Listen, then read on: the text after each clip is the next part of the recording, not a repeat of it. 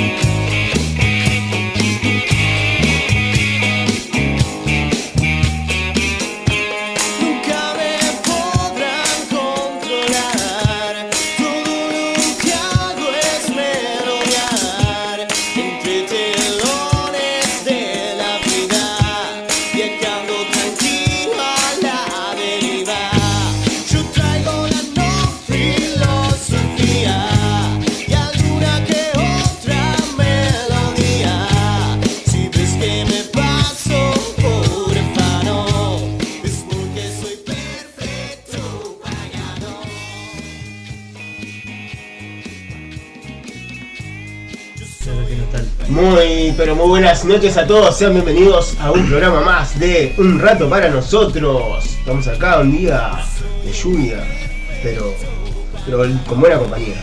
Se extrañaba estar acá. Buenas noches por. Ah, perdón, Javi. Te Me acabaste de decir presentate vos primero. Y me metí. ¿viste? Perdón, perdón. No, ahora está. No, Javi, Javi. No, muy buenas noches para todos. Qué mejor plan que, que con esta lluvia que pedís una pisita, algo escuchando un rato. Ah, no salió mal esa, ¿eh? Después de dos semanas de no Pedile ahí hablamos, que- jefe. No sé qué fue ese del año. Creo que fue a calentar la pizza. Dani, Ah, vení, dale que ¿Eh? estamos en vivo. Estamos amigos, estamos amigos. Ah, fue a buscar la bata. ¿Qué programa número? Número 24. 24 programas ya. 24. Nos queda poquito para fin de año. Sí, nos quedan 7 programas para el fin de 7 año. programas. Y nos queda pendiente el asado, nos queda pendiente la Sí. fiesta. o sea, El viernes 29 de Ah, Ahora hacemos el asado ahí bajo el Ahí lluvia. está. Le debemos un asado a los padres de Dani, que hace como 5 meses vinieron un día amablemente, nos hicieron pizza y todo, dijimos el asado. El asado. El otro día pasó Gabriela y nos dijo, ustedes están en deuda conmigo. Fue a Yasaki al Open House y me dijo, vení, vení. Vos dejate, eh, vos estás en deuda conmigo. Me dijo, "No, el asado, algún día va a llegar. Bueno, buenas noches para todos. Bienvenidos a, a este programa, el número 24 de Un Rato para Nosotros. Estamos muy contentos de, de estar con ustedes. Y bueno, para arrancar quiero mandar un abrazo grande al Zapa. eh, vamos arriba, Zapa. Eh, bueno, que el viernes pasado justamente no salimos al aire por el tema de que, por la desaparición física de Andrea, de su compañera de ruta. Y bueno, vamos arriba, Zapa, y bueno, honrar la vida en memoria de los que se han ido un rato antes. Y bueno, te mandamos un abrazo y pronto te caemos por ahí con algún tema de Pimpinela o, o de Camilo Sexto. Cuando pasan estas cosas así hay que valorar un poco más la vida, ¿no? O sea, Sí. que- que aprender que estamos de paso nomás, ¿no? Sí, totalmente. Es un tren de que en algún momento eh, el boleto lo tenemos todo. En un momento va a pasar el tren y lo vamos a tomar. También decir que tenemos una ausencia hoy. Ah, sí, bueno, queremos mandar el No, no te saludo. iba a acordar, pero no, No, no, lo tenía, lo tenía, lo tenía. Este, mandarle un abrazo al gato Chelo que hoy no nos va a acompañar. Porque, bueno, debido a una intervención quirúrgica que tuvo Tiaguito, el pequeño. Yo pensé que estaba hijo. detenido. No, no, estaba detenido con unas tortas fritas que iban a traer ahí. Y bueno, que salió todo bien. El miércoles pasado fue intervenido por una. Yo le digo pelotitas de carne que tienen en la oreja. Viste, sobresalida por las dudas, viste que. Tiene un nombre técnico. Tiene un nombre técnico que ahora lo voy a buscar y él me dijo cómo se llamaba, pero no me quedó. Entonces le mandamos un abrazo grande, un beso a Tiaguito y un saludo grande también a Majo. Y bueno, hoy tenemos un, invi- un invitado que no es un reemplazo para el gato Chelo porque ya lo habíamos invitado antes de que el gato Chelo avise que no venía. Este, tenemos que más que nada un compañero de trabajo y bueno, un actor también, Martín Irichenko está con nosotros. Bienvenido Martín y es un gusto que esté con nosotros compartiendo un rato para nosotros. Y estamos contentos que esté acá con nosotros. Es un placer para vos, Sí. seguramente. Sí, Es un sí, bueno, eh, muchas gracias por la invitación. Eh, como decías Luis, eh, era algo que tenía pendiente, yo quería visitarlos. Eh, lo habíamos hablado varias veces y nada, justo se suma esto de que de esta promoción de esta obra que estoy haciendo y esta invitación que ustedes me extienden. Y bueno, yo súper contento. No me paró ni la lluvia, No, imagínate, no, ¿no? no, Ya estábamos preocupados, bueno, Sí, me di hora. cuenta, me di cuenta. Lo viene este loco, tengo que romper las piernas, Luli, viste. Claro, pero la verdad que estoy muy contento y les agradezco la invitación porque de verdad quería venir.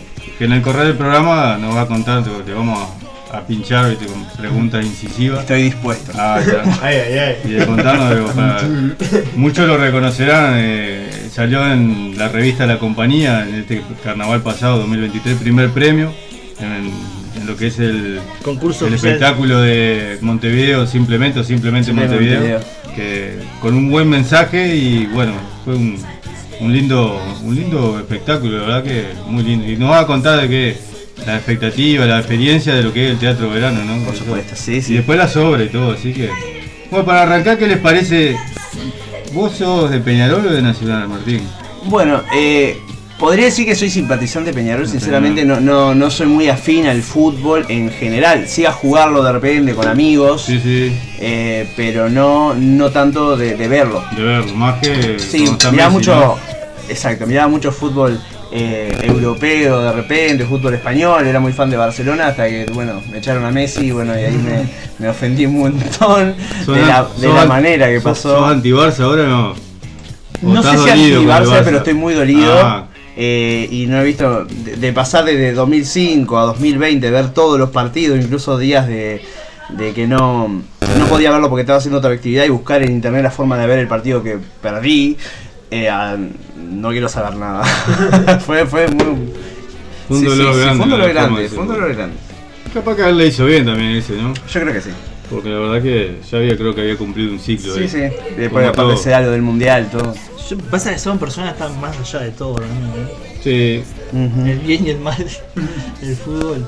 Es cierto. No, porque les decía eso porque mañana tenemos el clásico del fútbol uruguayo. Sí, el clásico. Eh, venido a menos, ¿no? Porque son dos cuadros totalmente mediocres, si los hay. Totalmente Sí, mediocres. Que venía volando en el auto, si, si algo faltaba para que esta semana sea complicada, era ver qué, qué pasa mañana en el partido. ¿Qué pasa mañana? Y otra cosa, Se no sé, por lluvia. ¿qué piensan ustedes de mañana del clásico?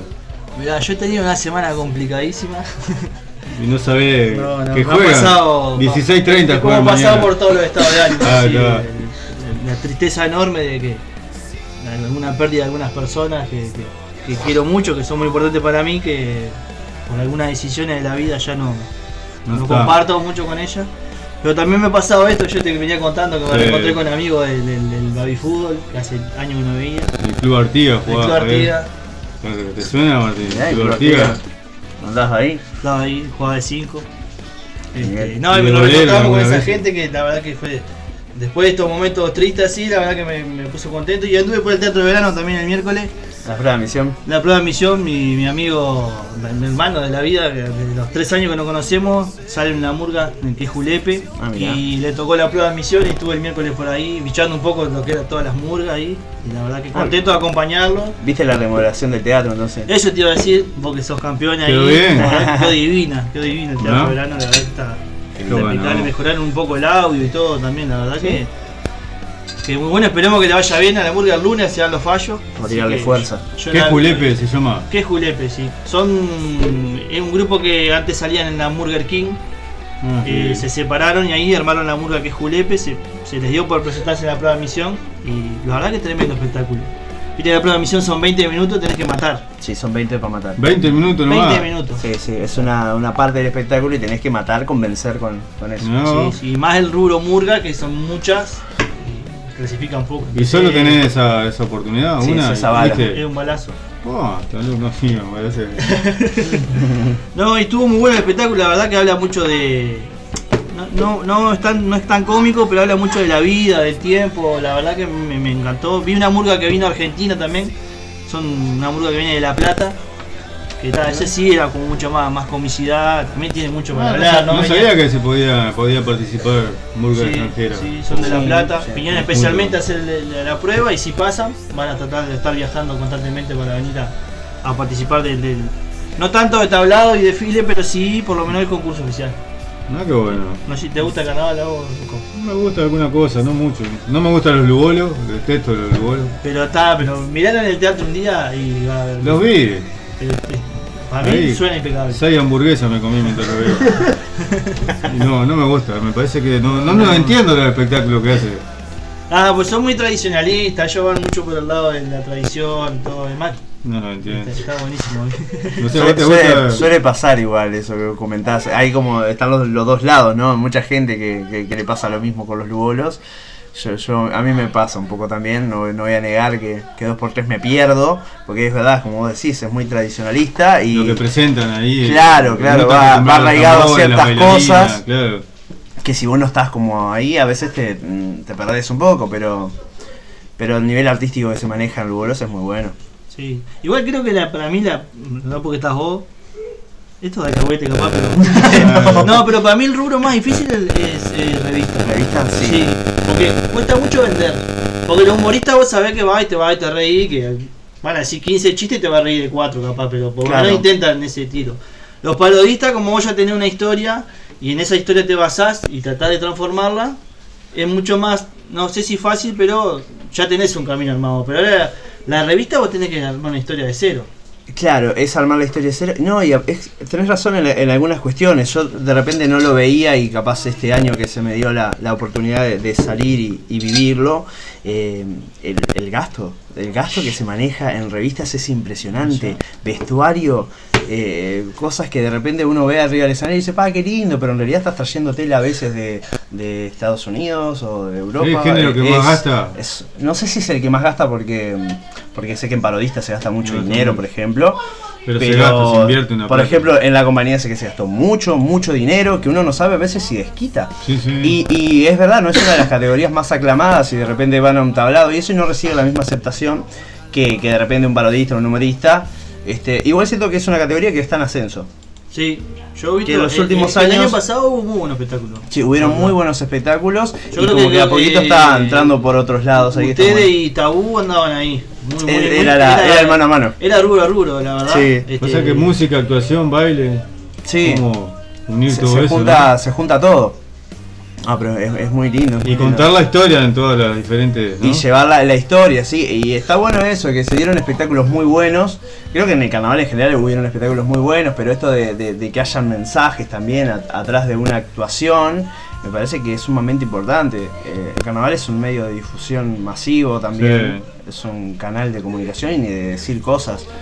Y está bueno que, que se use por ese lado.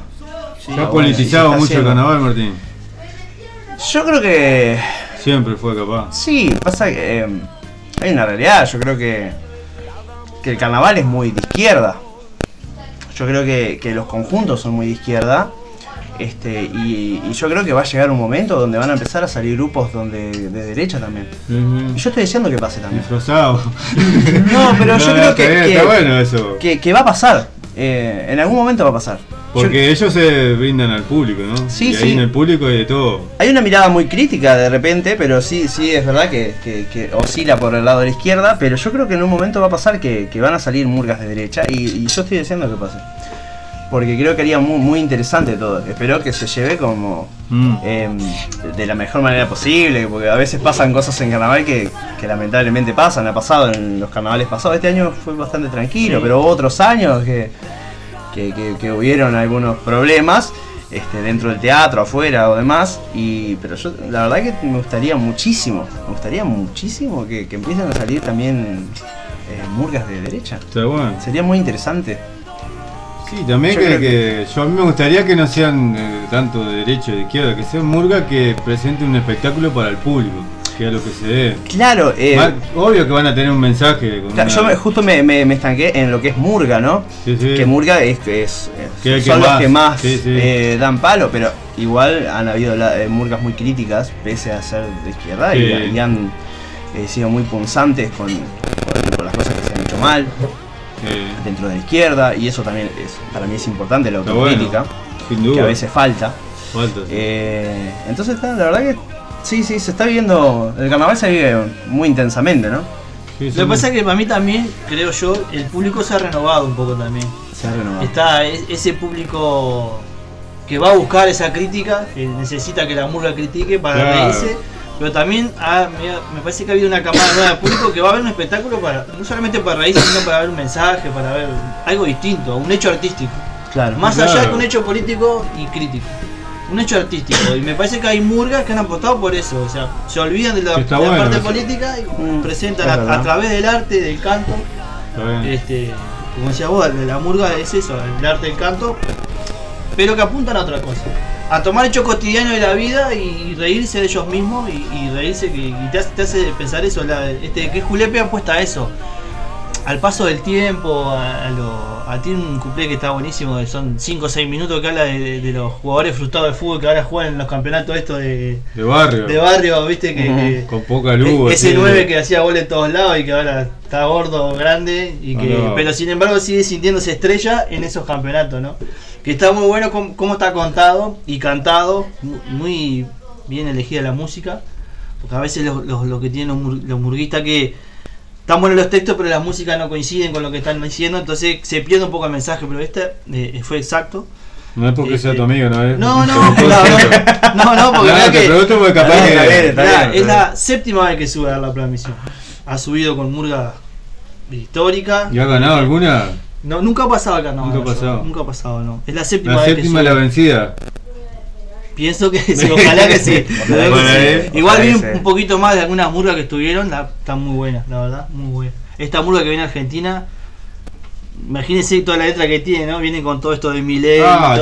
Ah, e- era un cago de risa, cantaban bastante desafinado, pero el, el- el espectáculo sí estaba. Ah, tienen bueno. material en Argentina para la murga, ¿eh? bien, sí, sí, podrían hacer un carnaval en paralelo tranquilamente. Por supuesto. Y, y vos Tranquilamente, sabés que hay ¿eh? conjuntos, sobre todo No, es, no solo con Milei, ¿no? Con Massa también, ¿no? No, Con el todo. ministro de Economía que. Sí, sí. Sí, sí. Con todo lo que sucede en Argentina, ¿no? Y, y las murgas que han roto con el esquema de lo que es el- el- el- el- la categoría murga, que se han olvidado de la crítica que han apostado al humor, han sido castigadas duramente. Ya pasaba el año anterior con, Te con- apartaste de la ideología. con la BCG, con la antimurga La BCG, BCG, que hubo un año, no me acuerdo que. El flaco aquel, como era ese el. Eh, el flaco es Mori. Es Mori, es Mori. Se subieron cantando la despedida. Hicieron todo el espectáculo al revés. Sí, sí, Eh, empezaron por la despedida. empezaron por la despedida. Ben- Benjamin Button, ¿viste? Bien, sí, bien de contra. Y esas murgas han sido castigadas y nunca han tenido primeros premios. Pero por eso, pero ta- a mí el hecho artístico en sí, más allá de. El, Eso el es con- lo que vos uno sabés, tiene el, el concurso es bastante injusto en algunas cosas. Sí. Sí, vos sí, podés sí. tener un muy buen espectáculo, pero fallaste en un rubro y en el otro conjunto El que rubro- sí. Claro, el rubro a rubro es, es un tema, este, y a veces estás de acuerdo, a veces no, pero sí, ¿Y sí. el jurado se ensaña a veces con algún conjunto? ¿O te- sí, te pues- digo, vos no, no podés decir nada negativo porque, eh, eh, o sea, ni a favor porque vos- ustedes salieron primero, ¿no? Pero a veces hay de eso del jurado No. capaz que no. Pa- Yo qué sé, yo recuerdo mucho si, ¿Son objetivos? Mientras ustedes hablaban, por ejemplo, se me viene a la cabeza los Chovis, que es un grupo humorista Ah, sí, que muchos años, claro, sí, con Pachela, que muchos años estuvieron que no hacían buenos espectáculos y me acuerdo que un año no pasaron la prueba de admisión, no pasaron a la liguilla y ¿Qué pasó ahí? y bueno, no sabíamos qué pasaba. Y bueno, ahora después de, de Este varios año ganaron, años, este año sí, ganaron. vienen desde el 2020, Sí, sí. que fue el primer año que ganaron. Tricampeones. Hubo un cambio en el jurado ahí. Y creo que ellos también apostaron Ellos por ir por otro camino. Ah, si ya. bien mantienen una esencia.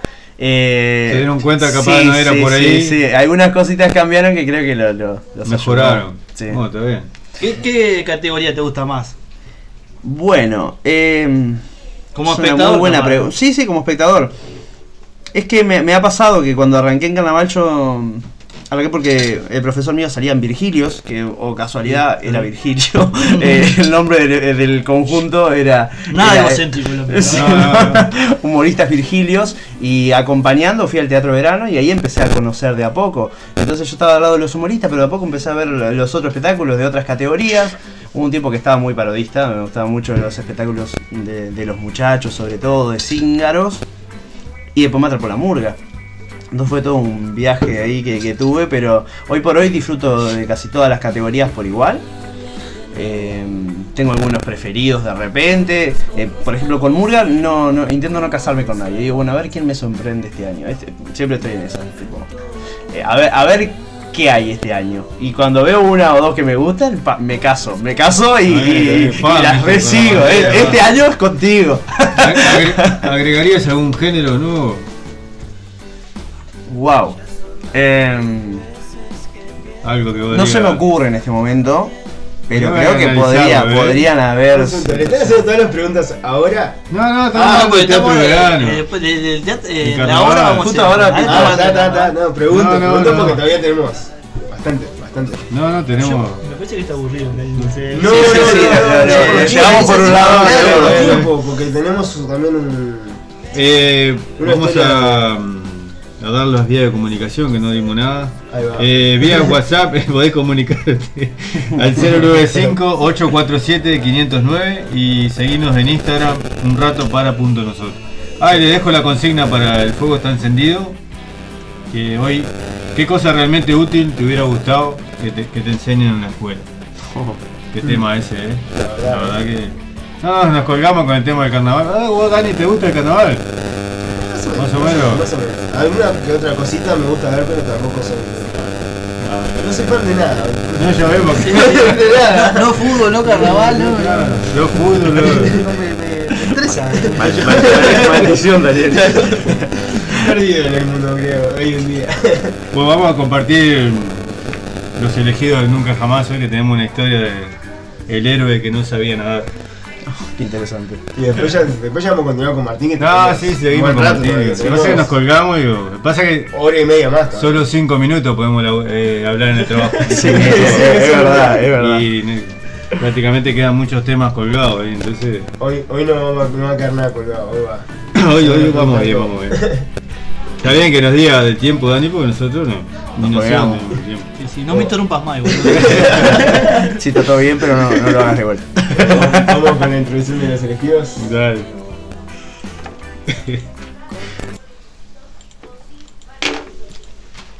Los elegidos. Nos recolgamos, veo.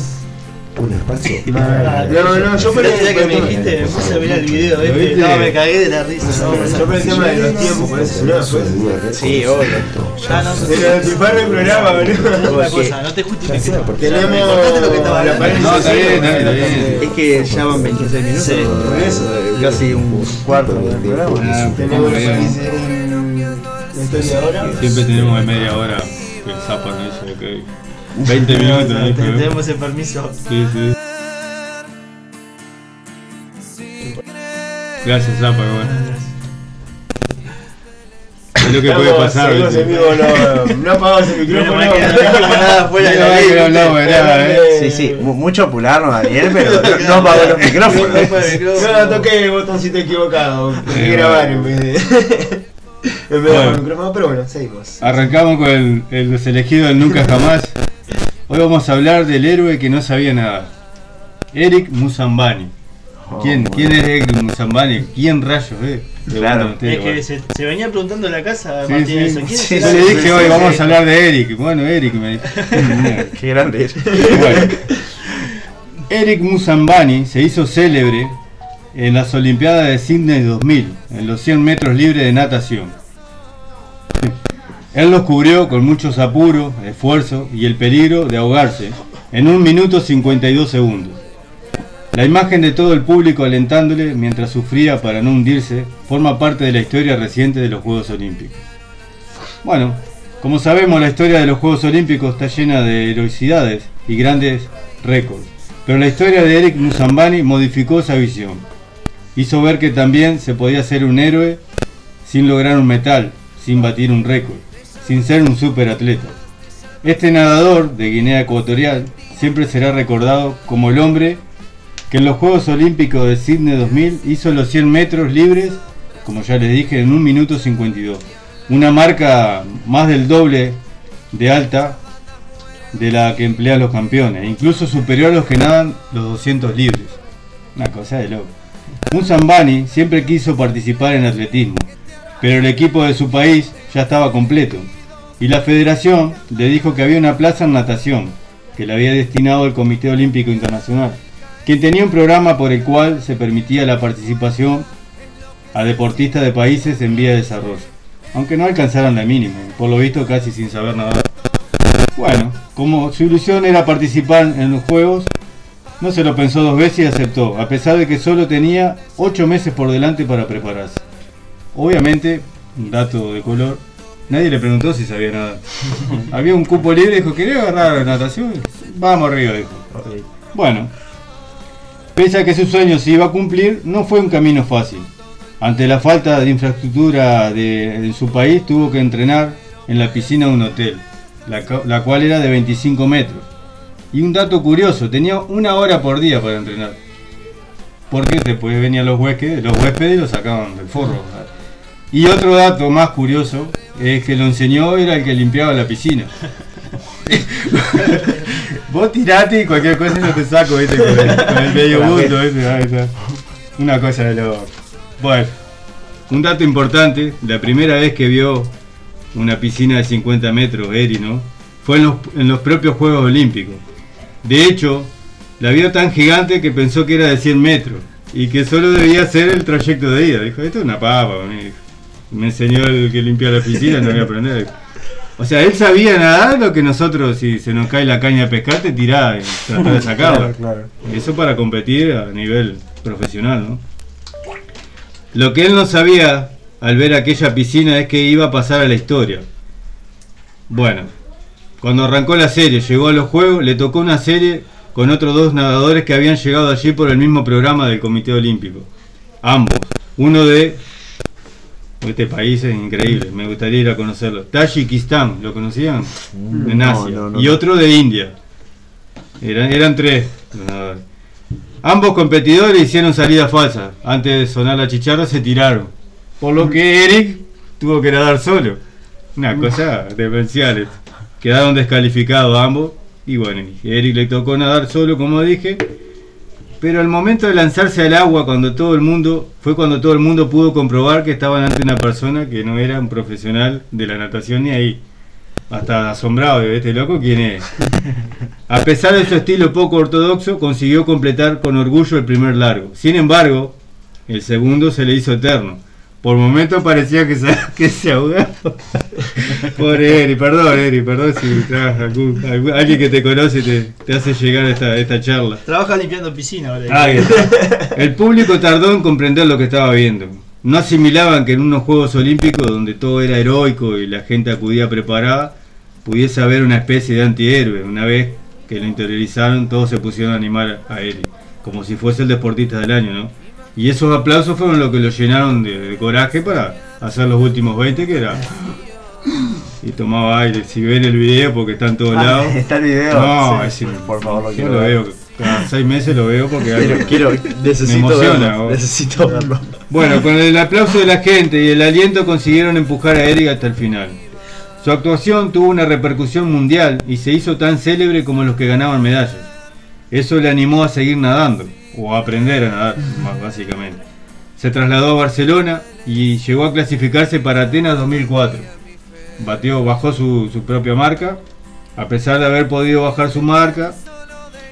¿Qué pasó? Al final no pudo participar porque en su país, como dijimos, Guinea Ecuatorial, no le tramitaron el visado a tiempo y no pudo ir. No pegaba, pues, ponía un círculo y crecía los enanos. Eh, lo volvió a intentar para Pekín 2008, pero su momento ya había pasado y no clasificó. Se llegó a tirar al agua, le dijeron, no, anda a limpiar la piscina. A pesar de todo, es considerado un ídolo en su país y en África, siendo un modelo a seguir para muchos jóvenes que se entrenan en río para poder emularle. En los ríos entrenan, ver, algún cocodrilo, algún, alguna pitón, alguna cosa. Los Uno- últimos, Uno que los corra de atrás para ir más rápido. Claro, claro. Disfrazado de cocodrilo. Bueno, hay una entrevista que le hicieron a Eric donde dice, los últimos 15 metros ha sido muy difícil. Creí que me iba al fondo de la piscina. Entregado, eh. Entregado, se había entregado. Bueno, pero a él no le importaba porque él había cumplido su sueño. Ese tipo de sueño que solo los Juegos Olímpicos dan.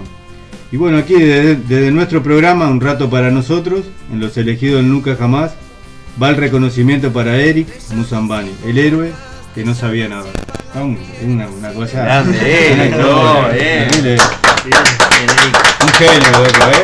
Aguante, Eric. Postularse para, para los Juegos Olímpicos sin tener Sin noción tener de idea. nada. Dice, eh, yo vi la entrevista que le hicieron en la traducción, ¿no?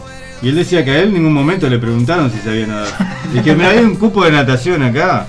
Y hay piscina, dijo, no, vemos cómo arreglamos. Y, y alquilaron la del hotel, que eran las de, de 8 a 9. A las 9 lo sacaban entre Sí, 4 sí, de seguridad. Claro, ¿viste? Oh, bien por animarse igual, ¿no? No, bien, porque por eso te digo que Ey, ey. es un reconocimiento. Literal fue a la guerra con un escarbadiente. fue con un escarbadiente, totalmente, totalmente. Bueno, vamos para el tema final, sin saber nadar. Viene de TT Novoa, no sé si lo conocen. Creo que es chileno. Eh, pues, Novoa, vamos a ponerlo, porque No, no, no. mirá que le brillan los ojos. Claro, dijiste, te, te, ya lo buscaba, ¿viste? ¿Dónde te TT Novoa, sin saber nadar. Es un tema que encontré relacionado al nado, que está bueno el tema. Tema de rock, eh, porque viste que no es de melódico, nada. porque- De nueve Pipinela. No, no, por ahora. Pero me gustó esta historia de Eric, la verdad que estuvo. Y si ven el El video. otro día que me la comentaste en esos 5 minutos que hablábamos Sí. de rap, así, la busqué. me- No, me- es, me- es me- increíble. vos. Aparte la, la gente, los de seguridad, los de emergencia, al borde de Estaban colapso, todos, estaban que todos ahí. En cualquier momento la Estaban con el desfibrilador y todo, ¿viste? Un fenómeno. Bueno, tenemos unos saluditos antes de irnos a la tanda. Muy bien. Saludos para la gente que respondió a la consigna, para Rodrigo, para Mía, para Sonia y para el gato Chelo. Bueno, ¿Está escuchando? un abrazo a, a todos. Gato Chelo, eh, pienso que debe estar comiendo torta frita en este momento. Manda una, por favor, para cada uno acá. La consigna era: ¿qué cosa realmente útil te hubiera gustado que te enseñen en la escuela? Bien, excelente, excelente. Saludo a Eric también si nos está escuchando. Eh, también tenemos saludos para gente que se ha comunicado, para Marta, para Romina, mi hermana, que dice, estoy escuchando la radio, un saludo para el capo de Martín, Amarela, eh, Genia. que rompe actuando y a los de la radio. Bueno, gracias. Gracias, gracias. por Ni, el ni saludo. siquiera nos nombra a los de la radio. o sea. Sí, no, no, no, eh, bloqueada. Una, una, una cra. Bloqueada Otro por- programa y nunca nos saludó a nosotros. Es verdad. La No, verdad. una vez eso dije Mamarela. Nos mandó un mensaje una vez que te pidió dos limones, ¿te Es acuerdas? verdad. En el medio Algo saco. Es un mensaje. ¿verdad? Estoy en la radio, ¿qué me importa? Saludos del gato Chelo para todos, dice saludo para todos. Oh, se me trancó el celular. Bueno, saludo para Sonia Cafecita, ya lo dije. Ahora después leemos el mensaje y bueno. Para a- Berta también, Para Berta también. Y vamos a la tanda con el tema sin saber nadar. muy bien. Dedicado a Eric Musambani.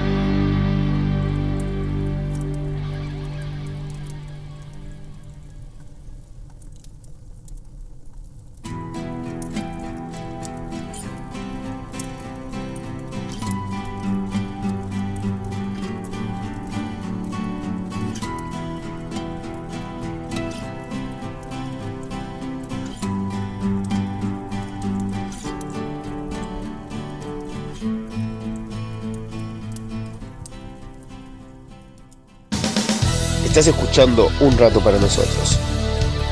No te vayas, ya volvemos. Bachichas Resto Pub. En la ciudad de La Paz, Valle Ordóñez, esquina Libertad. Buena música, pantalla gigante, bebidas, pisetas, hamburguesas, bandas en vivo. Vení a disfrutar en Bachichas Resto Pub. Molola Creaciones, creación de confecciones artesanales. Necesarios monederos, bolsos para mandados, loncheras y más. Seguinos en Instagram, Molola Creaciones. Comunicate 094 303 003.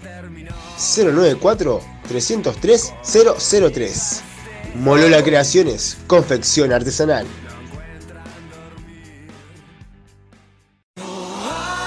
Ay, no, se me rompió el cierre. No te preocupes, comunicate con Soña Cafecita Creaciones. Creación de deportivos, arreglos de prendas, soleras, moñas escolares, moños de pelo, coleros, palazos, cambio de cierres y más. En Soña Cafecita hacemos todo tipo de arreglos. Comunicate 091-645-018. Soña Cafecita Creaciones. La mejor opción para arreglar tus prendas.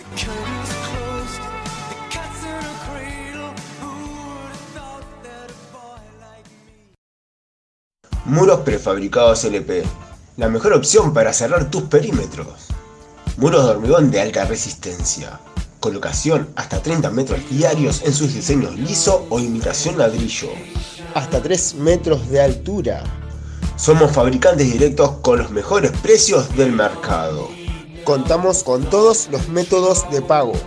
Nos ubicamos en 18 de mayo 318. Por consultas y contrataciones 092 442 742 o 095 627 087. Búscanos en Instagram y Facebook Prefabricados LP. Muros prefabricados LP. La mejor opción para cerrar tus perímetros.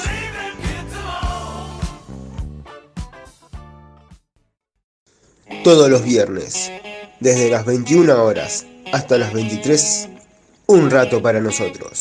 Un programa donde te robaremos una sonrisa, te quitaremos el estrés y te dejaremos algo para pensar. Conduce el ruco, Javi, el gato chelo y opera el filo. Comunicate al 095-847-509. Viernes de 21 a 23 horas. Un rato para nosotros. Por Radio El Aguantadero.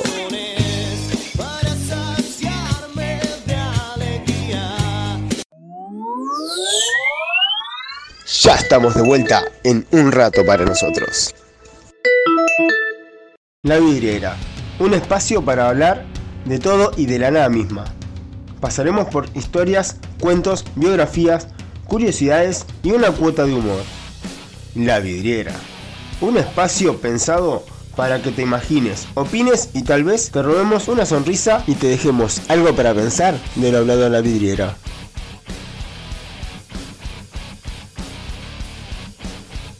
Aquí comienza la vidriera.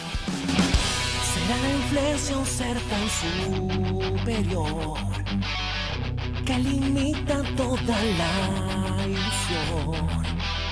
Será que nunca nadie lo explicó. Todo comienza desde el interior. Estamos, estamos de vuelta. Ya estamos en el espacio de la vidriera. Estamos en vivo. Estamos en vivo. Bueno, hoy para compartir algo que habíamos hablado mismo en el, trabajo también y acá una vez estuvimos hablando un rato de la parálisis del sueño. ¿Qué tema es? La verdad. Voy a traer un, a- un pequeño informe y después vamos a comentar algunas cosas que nos han pasado sobre parálisis del sueño. Bueno, ¿cómo se produce y cuál es el tratamiento adecuado para la parálisis del sueño? Pregunta Dani. Bien, excelente pregunta Dani. Te miraba con cara de ¿qué es eso?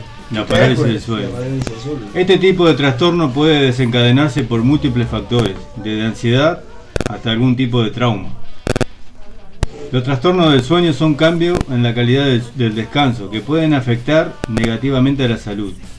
La parálisis es uno de esos trastornos que según la enciclopedia británica, cuando no, viste los británicos, pueden resultar perturbador y provocar miedo en quienes los padecen. ¿Cómo ocurre la parálisis del sueño? Pregunta Martín mientras se acomoda el cangurito bordó. Según el artículo Parálisis del sueño disponible en la Biblioteca Nacional de Medicina de Estados Unidos, se trata de un fenómeno en el cual la persona recupera la conciencia mientras el cuerpo sigue paralizado, en la atonía muscular, por la fase REM, que es el movimiento ocular rápido, que es la fase de sueño en la que sucede los sueños más intensos. Es la última etapa, la última etapa del ciclo onírico, donde persiste un movimiento ocular rápido y una mayor propensión a los sueños vividos. En otras palabras, el trastorno se caracteriza por un momento en que la persona está despierta pero no puede mover ninguna parte de su cuerpo, lo que según la biblioteca norteamericana puede causar miedo y aprensión intenso, o sea que como que te pueden llevar para cualquier lado. Un episodio puede durar de segundos a minutos y puede, ser, puede ir acompañado de alucinaciones. En algunos casos, las personas pueden informar haber visto, escuchado o sentido a otro ser u objeto cercano. Esto, según el artículo, se denomina fenómeno incubus o alucinaciones del intruso. Y también puede provocar una sensación de presión en el pecho, asfixia y ataques de ansiedad. ¿Qué causa la parálisis del sueño? Se pregunta Javi, mientras se acomoda acá al lado de mi silla. Bueno, bien, buena pregunta también, Javi. De acuerdo al artículo de la Biblioteca Médica, de excelente pregunta, no existe una causa directa establecida para desencadenar la parálisis del sueño. Sin embargo, investigaciones en el, en el área indican algunos factores que tienen algún grado de asociación con el trastorno. Por ejemplo, los trastornos de ansiedad, el consumo excesivo de alcohol, la exposición a eventos traumáticos y los antecedentes familiares de, pará- de parálisis del sueño son algunas de las causas aparentes. Además, también vincula el trastorno con el estrés y la mala calidad del sueño. ¿Cómo tratar la parálisis del sueño? Bueno, hasta el momento no existe una forma comprobada de tratar directamente un episodio de parálisis del sueño, pero hay manera de tratar de evitarlo. Debido a la fuerte correlación entre el trastorno y la calidad del sueño, eh, el artículo informa que practicar un sueño profundo y cómodo puede ayudar a prevenir episodios. Entre los hábitos para mejorar el sueño se encuentran horario de sueño fijo, es decir, horario para dormir y despertarse, que uno tenga un- una costumbre de dormir y despertarse. Es difícil eso, porque hoy en día te dormís y te despertás. si en el caso de nosotros que nos despertamos para ir a trabajar, tenemos una hora fija, pero para dormir, por lo general no. Más vos que no dormís, Javier, Yo prácticamente. iba a decir, esperando que vos termine Sí, sí. yo- Tú me miraste que estaba apagándote y digo, no duermo. Bueno, eso incluye los fines de semana, ¿no? Hacerlo es difícil, muy difícil. También tener un colchón y una almohada cómodo, por eso también influye. También la compañía, ¿viste? que sea una persona que te acompañe, que sea cómoda y que no te ande. Te estás durmiendo y te pegas ¿viste? Con, con el codo en la pera y terminó. Como que te ronquen el oído. Y te roncan en el oído. ¿viste? Dure. Te va a ver, No, no más. Una habitación limitada de luz o ruido también. Y bueno, mantener una rutina establecida antes de acostarse, evitar ver la televisión en el dormitorio, eso es lo más perjudicial. Vos tenés tele en el dormitorio, por Yo, eso no que yo le conté cuando estábamos hablando de los TOC que si no tengo una luz que me ilumine no me puedo dormir. Y si el televisor mejor. Si ¿Te dormís televisor con. Crónica TV vos, Javi? No, no, no. No, no. Una pregunta que viene. También disminuir el consumo de cafeína, té, drogas, alcohol, especialmente por la noche. Ah, no te puedes drogar anoche. No, no. Ah, no, sí, Bueno, se puede, Todo, todo mal. Todo mal, Y lo, y más, más, sí. no, y lo más importante, dejar de usar dispositivos electrónicos como, por ejemplo, teléfonos celulares, por lo menos media hora antes de acostarse, Imposible. para que puedas conciliar. También yo también agregaría a esto alguna música, ¿viste? los cuencos del Tíbet. Música relajante. Algo que te pueda Pero ahí estás usando un dispositivo porque estás usando algo para. Sí, exactamente, eh, no sirve Claro, tampoco, eso, no, sirve, no sirve. A no ser que traiga uno que te toque una guitarra. Ojo, yo a veces duermo con Medios. cosas de regresión y vos sabés que empezás No, a bueno, respirar y todas esas cosas y pum, ¿Qué está son, seco. ¿Qué son cosas de regresión? Videos, videos. Ah, que O son audio, de ¿no? regresión, claro, de audio que te, te van llevando, tipo, te dicen respirando, aflo, aflojar el cuerpo, pa, pa. ojo con la aflojada. de-. Ojo con la aflojada de noche. yo pongo audios del Ho'oponopono, que algún día vamos a hablar del Ho'oponopono, ¿qué es el Ho'oponopono? Bueno, algún día vamos a hacer un informe sobre el Ho'oponopono. A mí me ha pasado varias de parálisis del sueño, pero voy a contar dos que me vi al diablo en calzoncillo en una de ellas, lo debo confesar. Wow. En una estaba escuchando a ¿Qué co- Dolina, pero no- qué no color era yo. el, el cagazo que tenía lo vi, pero sé que estaba en calzoncillo, me hacía así Vos, en una estaba escuchando... Mira, que te hacía así afrontando. No, no, no, porque no sé qué hizo después porque no, no podía, lo miraba. ¿no? En un momento se dio vuelta así, yo lo- le perdí de vista, ¿viste? El ojo no. Bueno, una estaba escuchando La Venganza Será Terrible, que es un programa de Dolina que hace tiempo lo sigo. Y me dormí en un momento, y el, el mismísimo Dolina cambió la voz y me susurraba al oído, cosa que tremendas. Que como que me iba a llevar, algo como que una voz, ¿viste? Y claro, yo lo escuchaba y no podía moverme ni apagar el dispositivo que tenía prendido, nada, porque me asusté. Y de repente sentí que me, como que me enredaba con algo, como que me asfixiaba. Y mi- solo miraba, estaba consciente, ¿no? Y la voz era cada vez más fuerte, ¿viste? Y, bueno, ya digo, no me cagué ahí encima, no sé si me cagué o no. Eh, vamos, vamos a decirlo. Sí, sí, claro. Y de repente, bueno, pasó, no sé cuánto pasó, que para mí fue una eternidad, y de repente me empiezo a mover y claro, ¿qué tenía? Estaba enrollado en la sábana. En el verano, que, viste que estaba ya pronto No era que lo había hecho yo, ¿viste? Eh, me sí, dijo, ah, te dormí, no me escuchás. Ahí me asusté. Y después otra fue que me desperté y estaba mirando la luz del aparato de los mosquitos, ¿viste?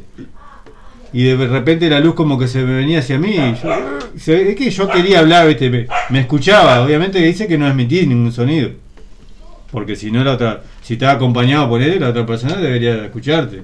Pero su- se supone que vos en, en tu inconsciente pensás que estás hablando, pero el cerebro da órdenes a nadie, porque el cuerpo está fuera de servicio. Esas son las, las que me ha pasado más fuerte que, que, que después me pasaron otra que es- me desperté simplemente y veía el cuarto, pero no me pasó nada fuera de lo normal. Ustedes tienen también, ¿no? Eh, sí, sí, sí. Eh, en la semana cuando me comentabas en, el trabajo que, que iban a hablar de este tema, dije, fue qué, qué interesante porque, porque he tenido varias experiencias con, con este tema de la parálisis del sueño desde, desde niño.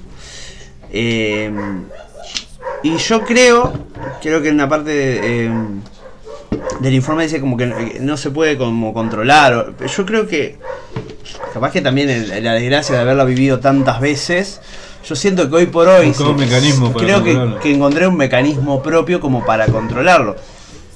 Estoy no seguro, pero tengo la teoría de que las primeras si te pasa una vez y nunca te pasó, seguramente sea la peor que vivas por ser la primera vez y no saber qué te está pasando.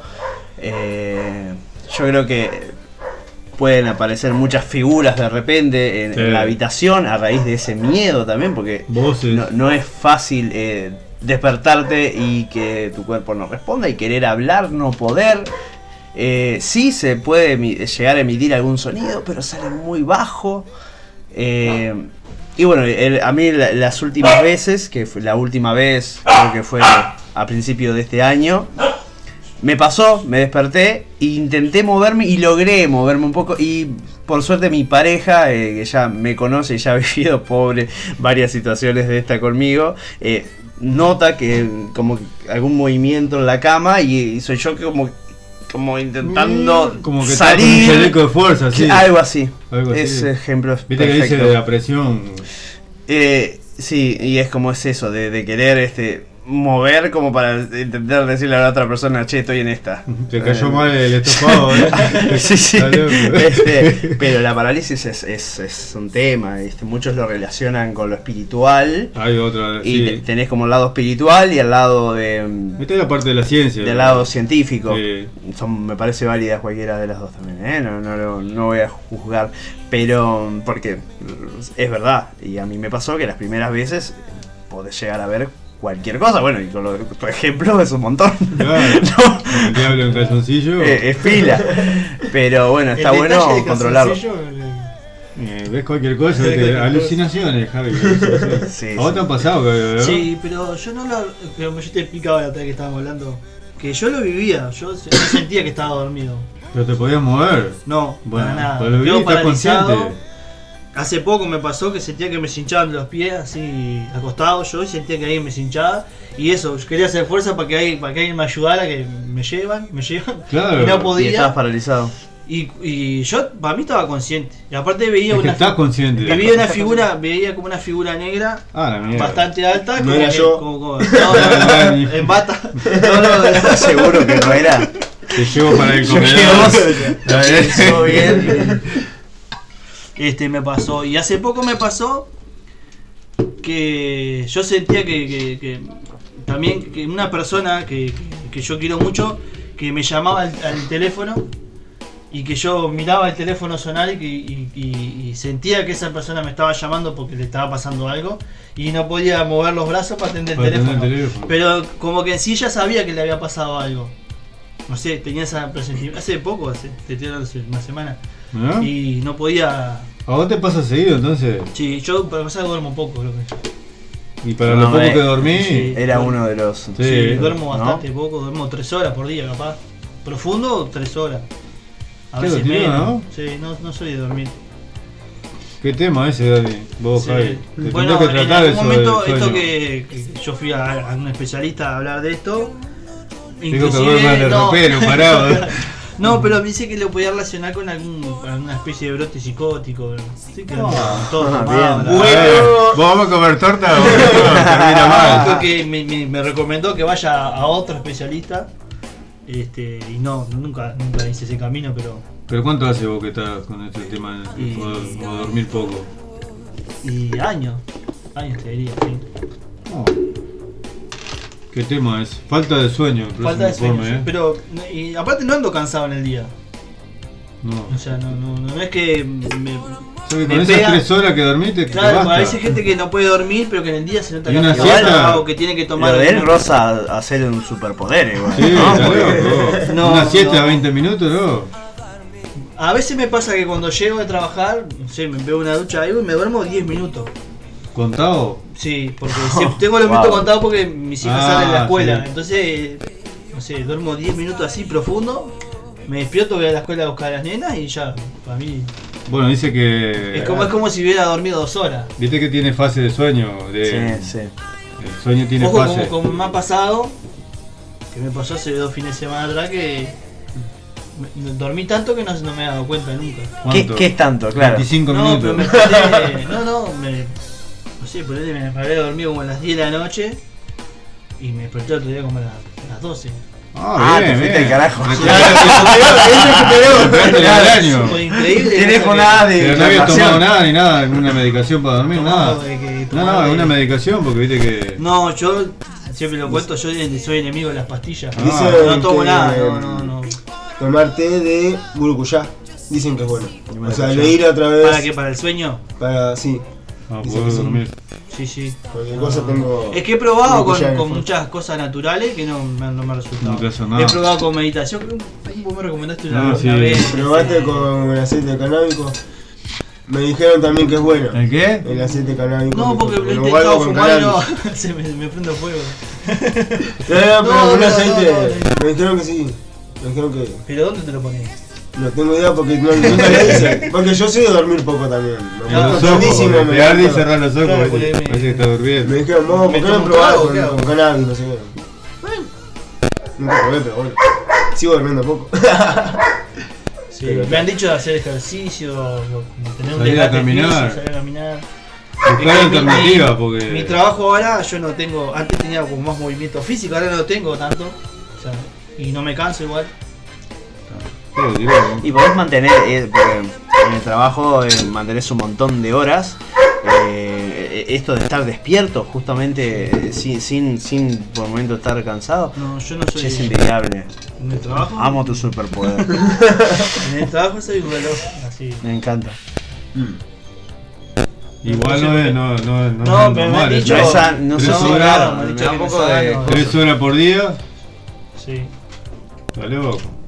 Sí, He sí. llegado a dormir menos también. Wow. Una hora y media, me decía, Sí, ahora me voy descalzo sí. por casa. He llegado a dormir una hora. El otro día, justo que, que fui al teatro de verano, llegué de madrugada, o sea, de tarde y ya no me pude dormir mucho. Creo que me dormí un ratito antes que sonara el despertador Está loco. y me levanté como si nada. Yo no podría. Hagamos eso, yo no, no soy esa persona que suena el despertador y cinco minutos más, no. Vos te Suena el tirás. despertador y me levanto. Sí, yo lo espero hasta lo último. la última alarma, capaz que. Pongo varias, Me, ¿viste? me ha pasado situaciones de. de- de- de- Antes de- que suene la alarma, sí, lo apagás. de, de estar mirando el celular porque sé que en cualquier momento va a sonar. Eso. Ahí sonó, ¿verdad? Como ¿Qué para- tema como- ese? Como para ganarle, ¿viste? Ah, le voy a ganar el celular. Yo tengo una alarma súper fuerte para levantarme, pero hay gente que se levanta con un cosito de gotita de lluvia. eh. Yo me ponía, una, me ponía una gotita de lluvia y sigo despierto hasta las 3 de Es, la tarde. es preferible igual, ¿no? Porque digamos que te- yo prefiero Yo despertarme una con cualquier sonido y, y no que no siga de largo, ¿no? No caigan en la estupidez nunca, capaz que cayeron en un momento, A ver. de poner un tema que les guste como alarma. Ajá. Te lo arruinan. Yo lo arruinaba Sí, varios. sí, de sí. Guns N' Roses, casi dos temas nomás escuchaba. Lo ponía y lo odiaba. Yo te, antes cuando trabajaba en, otro, en otro trabajo y vivía en otro lado, este, tenía una. eh, ra- esa radio despertador, Ah, viste, que, sí. viste que vos podías programarlo como para que arrancara en la. en la- Sí, sí. y de repente sonaba de golpe Ah, eso era una locura. Te alta el volumen. Sí, ¿no? sí. Y lo El tema es que te cortaba, se te cortaba la luz y marchaba. Iba a, a los bueno, tres días a eso- laburar. sí, Eso ¿No? me ha pasado alguna vez. Ay, cortaron la luz en el barrio, no me dormí. Me acuerdo de tener aquel despertador de campanas, ¿te acuerdas? Ah, pero ese, te despertaba. Me Ese despertaba a varios del Y barrio. muchas incluso. veces terminaba contra la pared también, ¿no? Sí, claro, obviamente. Exactamente. Me acordé que hace poco, sí, hace unos meses atrás me mandaban a tomar flores de Bach. Ah, Me sí. mezclado y tenía que cada dos horas te, tomarme cuatro ¿Y? Y me, me olvidaba lo que. Ah, Me tomé. Poca disciplina. La vuelta Primer día después nomás. cada dos horas y después ya me olvidaba. Sí, sí, claro. Bueno, la parálisis del sueño, ¿eh? ¿Vos, Dani, te pasó alguna vez? No, no. Por ahora no, no me ha tocado. La verdad ni no toma mate, no, o sea, no. No, mate, No tiene parálisis de sueño, No, por Dios. no, no es hermano. Qué aburrido que soy, vos me- es aburrida mi vida. No, ni tanto, ni tanto. No, pero vos dormís Oh, poco también. Duermo poco, sí. duermo No, poco. vos dormís muy poco, sí. Sí, yo vivo con sueño en realidad. ¿Cuántas horas cuántas horas la- la- calculás en promedio? Sí, por Depende, día? hay días que duermo a las 12, como puedo dormirme a las, a las 1 y media, por ahí. Y al otro día tengo que estar levantado a las 5. 5 y algo. Pero te. te... La alarma se pospone hasta las 5 y media. A mí me cuelgo a mirar tele. Ah, eso, ¿viste lo que dice acá? Me tele mirando no, la de Escobar de vuelta, ya la vi como tres veces. chico, ¿Para qué querés dormir mirando a Escobar? No sea mal. está. Yo le digo algo de meditación, por Claro, el mal. todo lo Miro contrario. El patrón del mal. Sí. Ya sé cómo tra- traficar todo. Es tu, es tu héroe, negocio. ¿no? Es tu héroe Sí. Escobar, ¿no? Yo decía. Pablo Escobar Gaviria. Muchos allá en el trabajo también saben traficar, vos, bueno. Pablo Emilio Ah, pero ya está mucho bueno me, ya. me gana, ya empezaron Sí, ya. allá empezaron. Pablo Emilio Escobar Gaviria, ¿no? Qué fenómeno. Bueno, me parece si vamos a la tanda. Vamos a la tanda tenemos- con, tenemos- con el tema de Rata Blanca. Aún estás en mi sueño. Exactamente. Hablando de parálisis cerebral. Parálisis cerebral, no, parálisis del Sueño. Perdón, perdón. Aparte que te el celular y me miraste.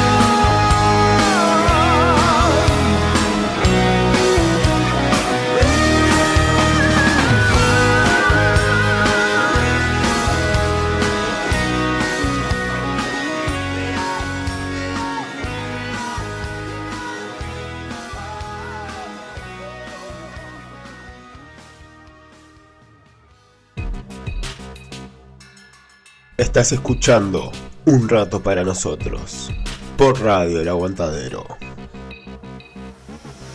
Comunicate 095-847-509. Seguinos en Instagram, un rato para punto nosotros.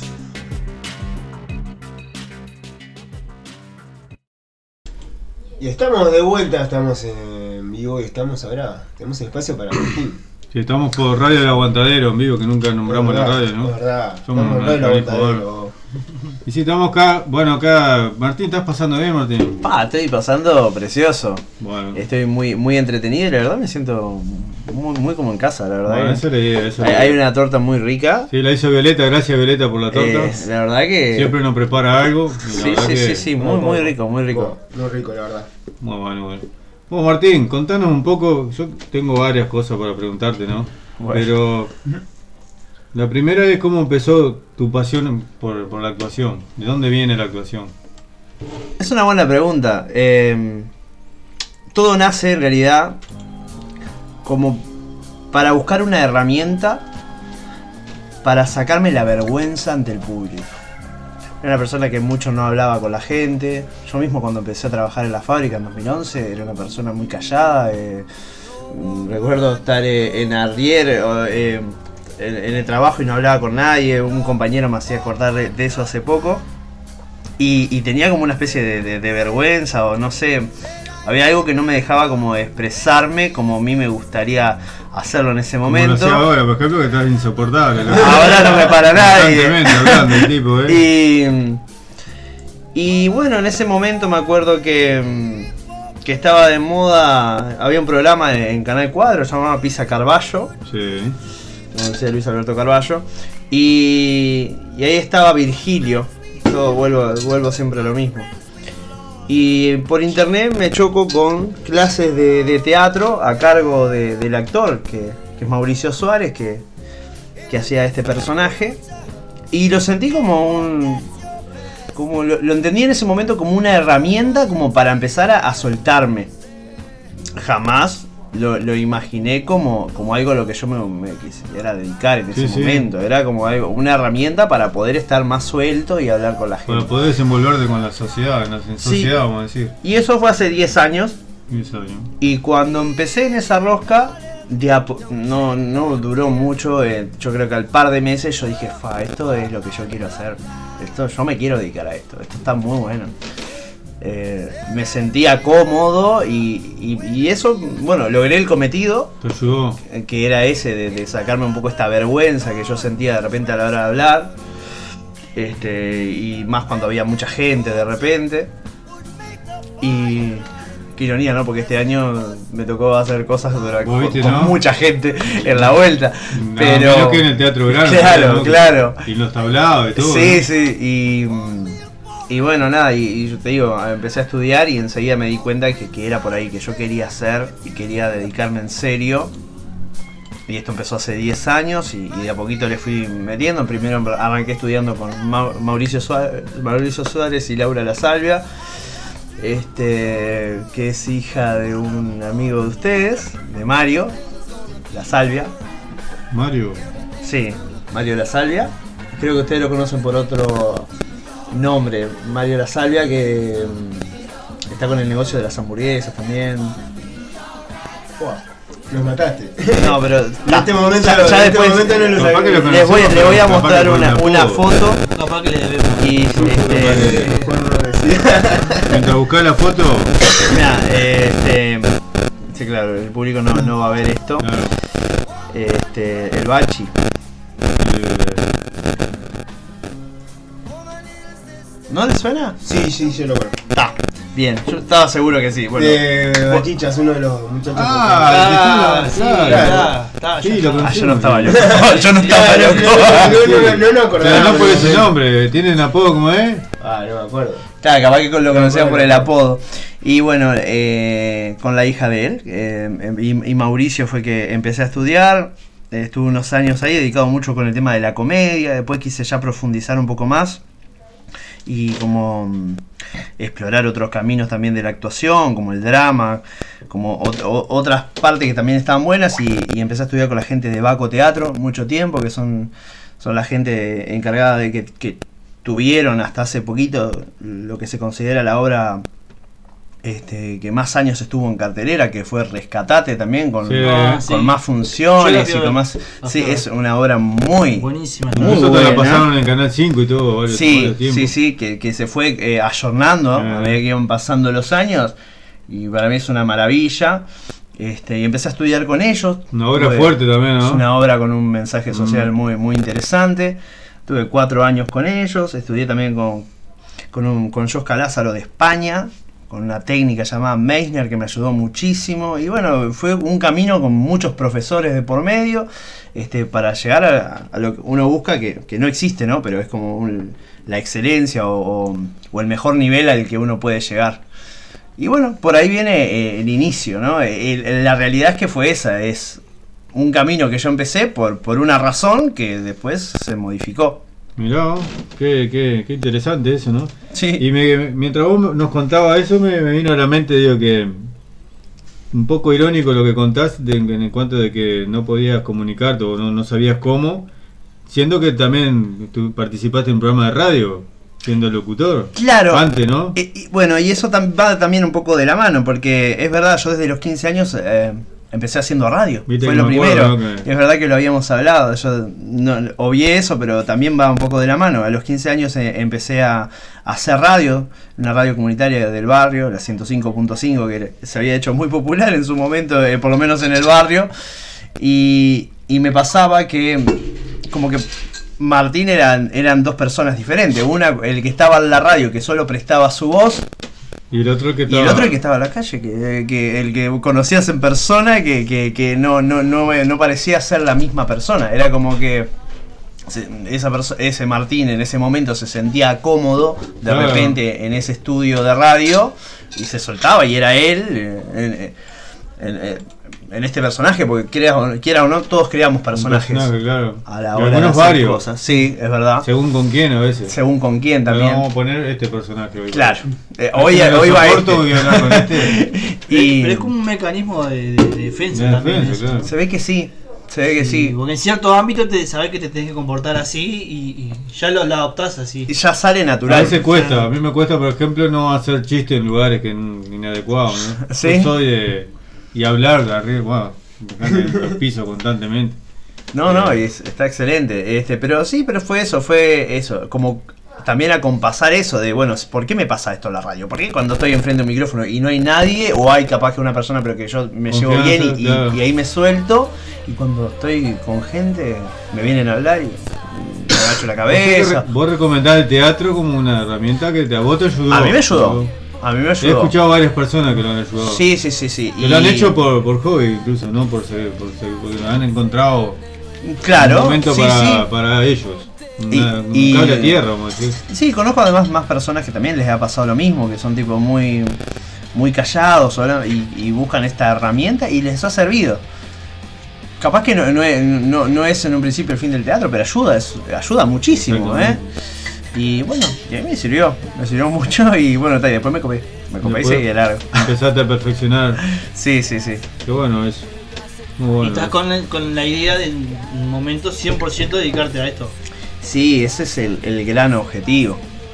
Ese es el gran objetivo. Todos sabemos que el arte en Uruguay es muy complicado.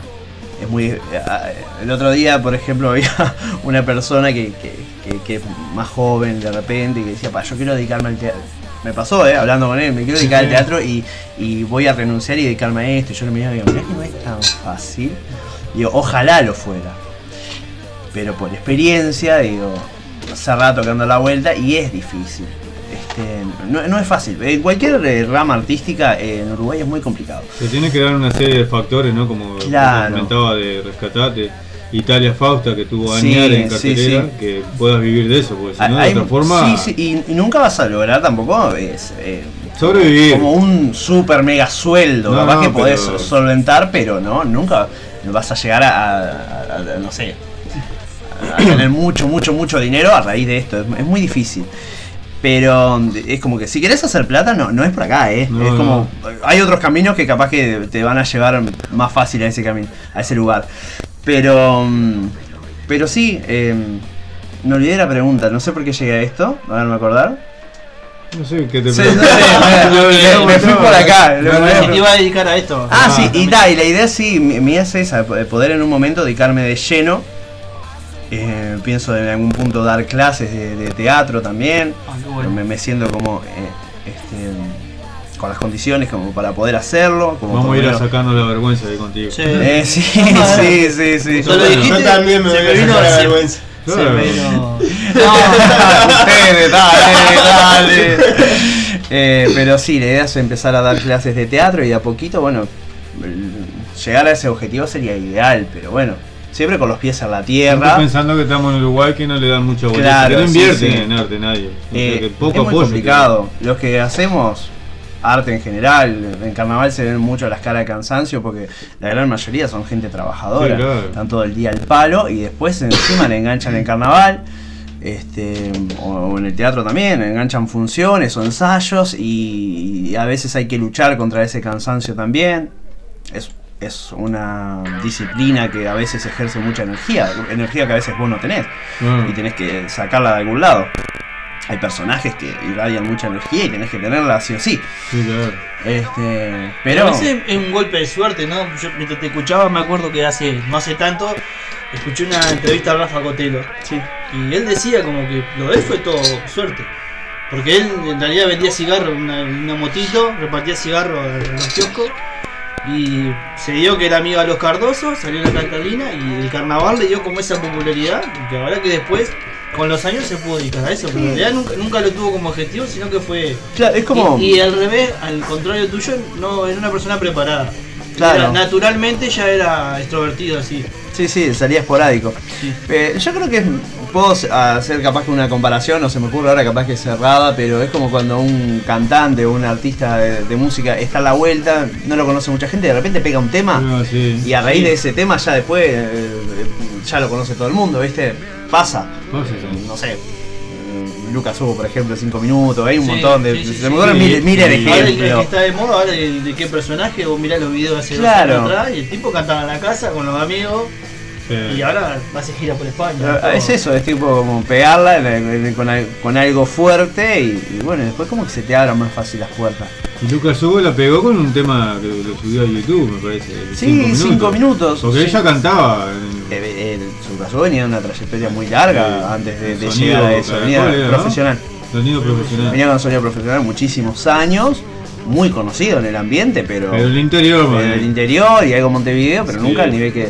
Y cinco minutos fue el tema que lo catapultó. Y yo creo que acá, mm, no- si bien no es lo mismo, es algo totalmente diferente, yo creo que es pegar un golpe, es, es eso. Eh, encontrar como ese golpe que, que te hace como, ah, mira. Y ahí después. Sí, después es más fácil. El carnaval es una puerta muy grande a, a este, Sí, a ese eso te iba a decir, el carnaval como que este, te expuso a otro público, a, otra- a otra, Sí, te a otra llegada, ¿no? Te- te- te- claro, el carnaval abre muchas puertas, lo- es muy masivo lo que pasa con el tema de, de que sale por la televisión, de que sale por la radio, de que se suben las actuaciones a YouTube, que se puede ver en cualquier momento. Claro, eso está bueno. Este, y tal, y capaz que también dependiendo de las categorías, quieras o no Sí, también, no. este. O sea, yo este, com- siempre soy escucha de los programas de comentarios de carnaval y, y los, los post de carnaval y yo le comentaba, este, claro, yo había escuchado como muy buena referencia de, de tu actuación. Sí. Me decía, sí, sí, como que Ah. había sorprendido, viste esas figuras que sorprenden que de repente al no tener nombre en carnaval, pero en carnaval se maneja mucho por la figura, pero como que había sorprendido tu actuación y que le había llamado la atención a mucha gente. Yo quedé, quedé muy contento porque mm, es- esto de salir en carnaval eh, también fue una búsqueda. eh, estuve pila de tiempo eh, buscando esta oportunidad. Yo desde 2018 eh, vengo saliendo en carnaval, pero fuera de concurso. Venía saliendo con Géminis, que es, es un grupo de música tropical, pero que a la vez en- en- cuando llega carnaval se hace una especie de actuación. Una, eh, ellos pertenecían a una categoría que ya no existe, que salió un año solo, que se llamaba Mascarada. Mascarada. Entonces, eh, se- si bien se le llama fuera de concurso, también es Mascarada, Mascarada Géminis. Y bueno, estuve muchos años saliendo fuera de concursos, disfrutando muchísimo, porque para mí el carnaval en realidad, el verdadero carnaval, es, es- son los tablados. Es el, el acercamiento con la gente, el- el- lo popular. Lo popular, el ir al tablado que, que- que te viene al barrio o que te sale, no sé, en Montevideo pasa mucho, que hay tablados que, que son de entradas populares de 90 pesos, viste, que, que- porque hoy por hoy el carnaval está bastante caro también. Este, cuando llega la hora de, de ir al teatro de verano, y ¡fuah! Se, se me fueron los precios. Y a mí me gusta este, el carnaval de barrio, el, Yo el justo- acercamiento. Ahora la estábamos gente. comentando afuera, mientras fumábamos bajo el agua, que eh, yo le decía eso, que mucha gente que yo conozco carnaval, eso, sentía como que sentirse artista por una noche, que eso era que- la esencia del carnaval. Sí, sí. Que ahora se ha profesionalizado mucho, porque hay muchas figuras de otro lado, hay mucha plata de por medio, Sí, sí, sí. que se pagan eh, sueldos enormes para que salgan en tu conjunto. Pero que en realidad la esencia del carnaval es eso, eh, es hacer al, al carnicero de la esquina artista por la noche. Claro. Y, No. y- y generaba eso, ¿no? Que, que de, de vos verlo un tipo común que te lo cruzaba en la calle, a la noche A la noche brillando arriba del claro. escenario. Claro, y bueno, y con Géminis pasó eso, salí muchísimos años, bah, tampoco muchísimos, de 2018 hasta 2022, inclusive. Y bueno, y después sale esta oportunidad de revista La Compañía, necesitaban un actor, eh, me presento, un casting. Y bueno, se me da, se me comunica bastante rápido que, que había quedado. ¿Qué sentiste ahí cuando te No, no, fue una, fue una emo- emoción tremenda porque iba a poder cumplir ese sueño que era subir al teatro de verano, porque ya el carnaval lo conocía, pero por el lado de los barrios, me faltaba concursar, eso que yo miraba en la tele. Y, y bueno, y quieras o no, Revista La Comunidad es una revista de nombre. Sí. Era, era como entrar en un grupo que ya establecido Que ya había en su categoría, que ya había ganado Claro. primeros premios con personas eh, muy conocidas. Y bueno, eh, y nada, y después me di cuenta también la responsabilidad que llevaba. Porque eh, fue eh, particularmente, simplemente Montevideo, que fue la obra que presentamos eh, en la actuación de este año, este, éramos tres actores nomás en escena. Sí. Y uno de ellos, eh, un a propósito, era un mimo. Y, y entonces la letra se dividía mucho en los otros dos. Y yo era uno de esos dos. Y era mucha letra. Y entonces yo sentía una presión muy grande. Estar defendiendo un conjunto de, De peso, renombre. de renombre. eh, y con, con esa, con esa cantidad de, de- de texto. Y, pero bueno, por suerte creo que, que salió Sí, porque en todo bien. como, como el hilo conductor del espectáculo, era tu personaje. Era yo, claro.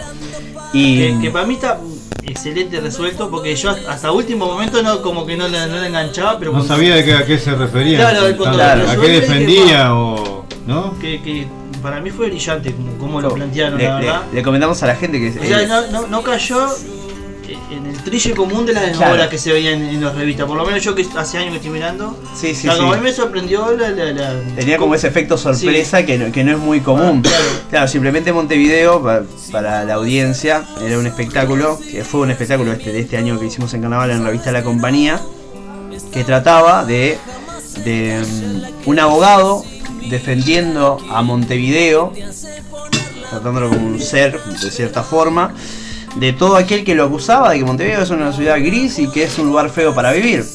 Tenía un- una juez, la cual lo, lo, este, tenía las interacciones con él, y bueno, y él estaba eh, defendía Montevideo a capa y espada. Se nombraban eh, lugares muy emblemáticos de Montevideo, se paseaba de cierta forma por diferentes lugares, y después tenía un desenlace que era el golpe fuerte, digamos, Sí, sí. este que, que, que, bueno que era como inesperado por lo menos a las Sí, primeras ruedas que, que, no lo había visto y bueno se, se hablaba mucho de lo que era la salud mental Un- algo que a veces hablo desde, desde lo personal también creo que ese espectáculo a mí me sirvió muchísimo porque es algo que a veces no, no se habla mucho no se le da la importancia que, Sí. Que debería tener. La salud mental es muy importante. La cabeza controla todo, todo el cuerpo, todas las emociones. Y, nada, y estaba bueno. La verdad que es un espectáculo que yo disfruté muchísimo. Me encanta dar mensajes a través, es lo que hable- hoy hablábamos de eso temprano, a través de, de una obra, de algo, poder transmitir un mensaje para mí es importantísimo. Y para mí, bueno, la verdad fue, fue una experiencia brutal porque la meta era salir en carnaval y se da salir y salir primero. con la responsabilidad todo. que llevaba. Es lo que decía Javi, el golpe de Claro, fue como bueno, y después que me, me cruzo con gente que me dice, vos, yo hace 10 años que salgo a un carnaval y nunca gané un primer premio, y vos Nunca salís gané una un vez y ganás. Y no lo esperaba, no lo esperaba. El golpe ese que decía Javi. Sí, sí, sí, y fue, fue muy lindo y, y nada, invitamos a la gente también que, que si tienen YouTube a mano, busquen, si quieren, Sí. revista No, La Compañía espectáculo. 2023. No, y es un espectáculo que, que se te pasa cuando. Yo siempre digo, ¿no? Cuando voy al teatro, eso, cuando el espectáculo se te pasa rápido porque, Es porque está, es bueno. Está es bueno. bueno. Cuando se te hace eterno, que pasa en algunos conjuntos, es porque no te convence demasiado. Pero Claro. para mí fue como, era como. súper rápido. Y sobre todo lo que decía Martín de lo que simplemente, ¿no? Que hablaba de la. de la- Era un nombre compuesto. Claro. Ya, ya te estaba De la delatando el nombre un mental. poquito. Y del- de lo que se esconde a veces mucho, hablaba también de, de salir a Vilar de Bo y todo eso. y Claro, sí, sí, sí, sí, Las sí. historias ahí que No, y está bien logrado el espectáculo porque. Al que no conoce la no se categoría de manoseó revista. tampoco la. La categoría revista como que tiene por reglamento bailes, tiene que Sí. mezclar el cuerpo de baile en ciertos cuadros de baile. Es el fuerte, en realidad. claro, entre diálogo, entre escenas. Y mucho, eh, yo que he visto espectáculo como que está como forzada la- el sí, cuadro de baile, porque sabe que tiene que meter cuadro de baile. Claro. Pero no, en el espectáculo usted como que se daba naturalmente, entonces cada cerraba una escena y enganchaba la escena del baile y, y iba muy- estaba muy bien relacionado. El partido de fútbol entre Rampla y Cerro estuvo espectacular. Ah, ese, estuvo- ese- le fue muy bien ese cuadro, ganó menciones y todo después. sí. Estuvo bueno. Sí, sí, sí, sí. fue A mí me gustó otro cuando pasaron la, por la pantalla la- las ferias de Montevideo y todo. Ah, eh, eh, sí, es muy lindo hablar de las ferias. Lo que tiene Está bueno. Montevideo, ¿no? Montevideo tiene muchas Tiene un cosas montón de ferias. eh, me acuerdo que eh, hablamos de 65 ferias. 65 ferias, un montón. Una locura, ¿eh? Sí, sí, sí. Solo en Montevideo, ¿eh? Solo en 65 Montevideo. Una cosa de loco. Eh, ¿Cuál fue? Hola. David. ¿Cuál fue tu primera obra de teatro en la Bien, que participaste, Martín? bien, bien, bien. Fue con, con Mauricio y con Laura La Salvia, Mauricio Suárez. eh, hicimos una obra llamada Zapping. Zapping. Que a través de un hilo conductor de una pareja que miraba televisión, eh, lo que ellos veían en la tele eran obras pequeñas, o sea, pequeñas escenas que se, se intercalaban con eso, con el hilo de, est- de, esta, de esta pareja que miraba la televisión. Lo que miraban en la televisión eran las escenas que venían después. Muy interesante bueno. la propuesta y fue muy divertida. ¿Y eso fue cuánto tiempo hace eso? Y en 2013, 2003. sí, sí, hace 10 años. ¿Y, y te ves como un actor de, de- de- de libreto o perfectamente te puedes subir un stand-up y, y lo, lo- te, te, te des confianza como para hacer algo así? Estudié stand-up. ¿Sí? Hice un año eh, un curso de stand-up bastante profundo con gente muy, muy buena. Pero descubrí que no, no era lo que No es quería. lo que te gusta. No es lo que te. Subí, subí varias veces a, y tengo un material guardado. que No es fácil día- eso, romper el hielo. No, y, y yo creo que la diferencia más grande que yo notaba es que cuando uno hace teatro se viste a través de un personaje. Eh, no sé, de repente, abogado, bueno. eh, eh, claro, en, en la compañía era este abogado que defendía a Ah, te Montevideo. ponía el saco y era Claro, el abogado. eh, es- me- chau. Aunque tu cara era la tuya, Claro, el abogado era el abogado. Salía el abogado y, y cuando y a mí y a muchos actores les pasa que cuando uno se viste de un personaje eh, transformás. te transformás y salís. En el stand-up, el que sube es, es. Martín. Es Martín hablando. No hay personaje. Es como. Es muy. Es, es una exposición de cierta forma. Y, y bueno, y descubrí que no, no me llenaba. Que si lo hacía, capaz que era por otro. por un lado económico de repente. claro. Que rinde. Porque dentro de todo es mucho más fácil contratar una persona que hace stand-up, que es una sola persona, que no necesita escenografía. grupo, claro. ¿Entendés? Necesita un pequeño Un nomás claro. disfrazado como escenario y, y más de nada. agua y ta. sí, sí, con suerte. Y, y es mucho más fácil de contratar y de pagar, mucho más barato. Y, te va a salir mucho trabajo a raíz de eso. Pero descubrí que no, no, no me apasionaba. Y. Y ta. Y no no, no, no, seguimos por acá, por el teatro, que, que esto sí me gusta. Y si bien lo otro no estaba mal, no, no me llegaba a apasionar de la misma manera, ni cerca. Está bueno. Probaste y viste que no era ahí. y- y Sí, sí, y, por- lo disfruté, pero por otro lado. Sí, sí, no- está bien, está bien. sí, sí, sí. No, no, dije no, esto no, no, me, no me convence. Bueno, contanos un poco ¿Qué significó para vos hacer una obra para niños como El Cazador de Hada? Que Ah. hiciste de malo, ¿no? Terrible, maldito. Yo vi un video que ¿Viste? me dio un ganas de Oh, comprarte yo la lo vi en vivo, lo fui a ver. Daniel me vio, Daniel vio la obra, eh, muy interesante. Sí, está bueno. Eh, Eso fue con la gente de ADA, amigos del arte. Sobre todo el público de niños, ¿no? Que Sí, eso, eso mismo. Eh, con amigos del arte, un, un- un casting. Y, bueno, me dieron este personaje, Electroloco, era el malo de, de la obra para niños, se llama El Cazador de Hadas. Era el, cazador de hadas. y me dieron el libreto, ya vi el nombre Electroloco, digo, "Hmm, mira por dónde viene. O mi cabeza, viste, ya vas leyendo. Porque los castings por lo general te dan un texto, te hacen a veces, a veces te dan texto, a veces no. En este caso me dieron un texto, me dijeron, bueno, léete un poquito para tener idea y suerte en pila. Arriba del escenario, larga lo que, lo que te salga. Y bueno, se dio que se ve que la audición fue buena. que Creo que a los dos días ya, ya me estaban diciendo, che, mirá que sos electroloco. Y, y es un personaje que lo armé muy, muy como yo quise. Me- por suerte los amigos de Ada me dieron mucha libertad. Mucha libertad, pero creo que a raíz de lo que le gustaba lo que estaba haciendo. Sí. Y ay, lo disfruté muchísimo. Es lindo ser el, el malo. eh, Yo disfruto ser malo. Sobre todo cuando hay niños mirándote. Claro, y el teatro para niños, eh, en lo que yo eh, estoy convencido, es eh, el público más difícil de todos. Los Más niños complejo. es el público más jodido de Más todos. jodido. Porque No tiene el filtro del Claro, adulto. Vos vas a una obra de teatro de grande, ¿no? ¿Ves algo que no te gusta? Ah, Salís y después decís, vos, esta obra no me gustó. Qué loco. Los niños te lo hacen saber en el en el momento. Eh, te dan vuelta a la obra, si no, te dan vuelta a todo si no les gusta. Es muy difícil el teatro para niños. Este, tenés que hacer los partes, no lo podés eh, dejar a un lado y decir, che, no, no, me está gritando este Claro, niño, no, lo- por- no, no, no le voy a hablar, no le voy a decir nada. tenés que hacer los partes. Y, y te- estoy seguro, ¿Por qué no te más difícil. niño? Por eso el personaje de malo tiene que ser malo. Es malo. realmente, Y que. Sí, recientemente, este, hace dos, semanas más o menos, tuvimos, eh, volvió el Cazador de Hadas después de, la última función que había sido el año pasado y volvió para, eh, para hacerla en Sarandí del G, la re- reinauguración del teatro de Sarandí del G. Y, y fue muy lindo porque fue contratada por, por- una escuela de la zona. Hicimos dos funciones ese día y las dos con, con lleno, lleno. Hubieron niños que no pudieron entrar, era un montón. Y bueno, y hubieron momentos que los niños este, empezaban a gritar y, ah, ah, y era, eh, eh, Ahí sí, repito, es, es, es dato que te tiene ¿eh? que me contaste sin micrófono, ¿no? Y que, claro, claro, sí, este, nosotros Era a capela. fuimos a capela y, y los niños de repente había una escena, no sé qué, que, que ellos entendían como que iba a haber una pelea de repente con el malo y otro personaje y gritaban, pelea, pelea, pelea. Y no, no, no estamos Al peleando. barro. Sí, no, y, y- lo viven muy fuertemente. eh, y es, es difícil, pero es hermoso también.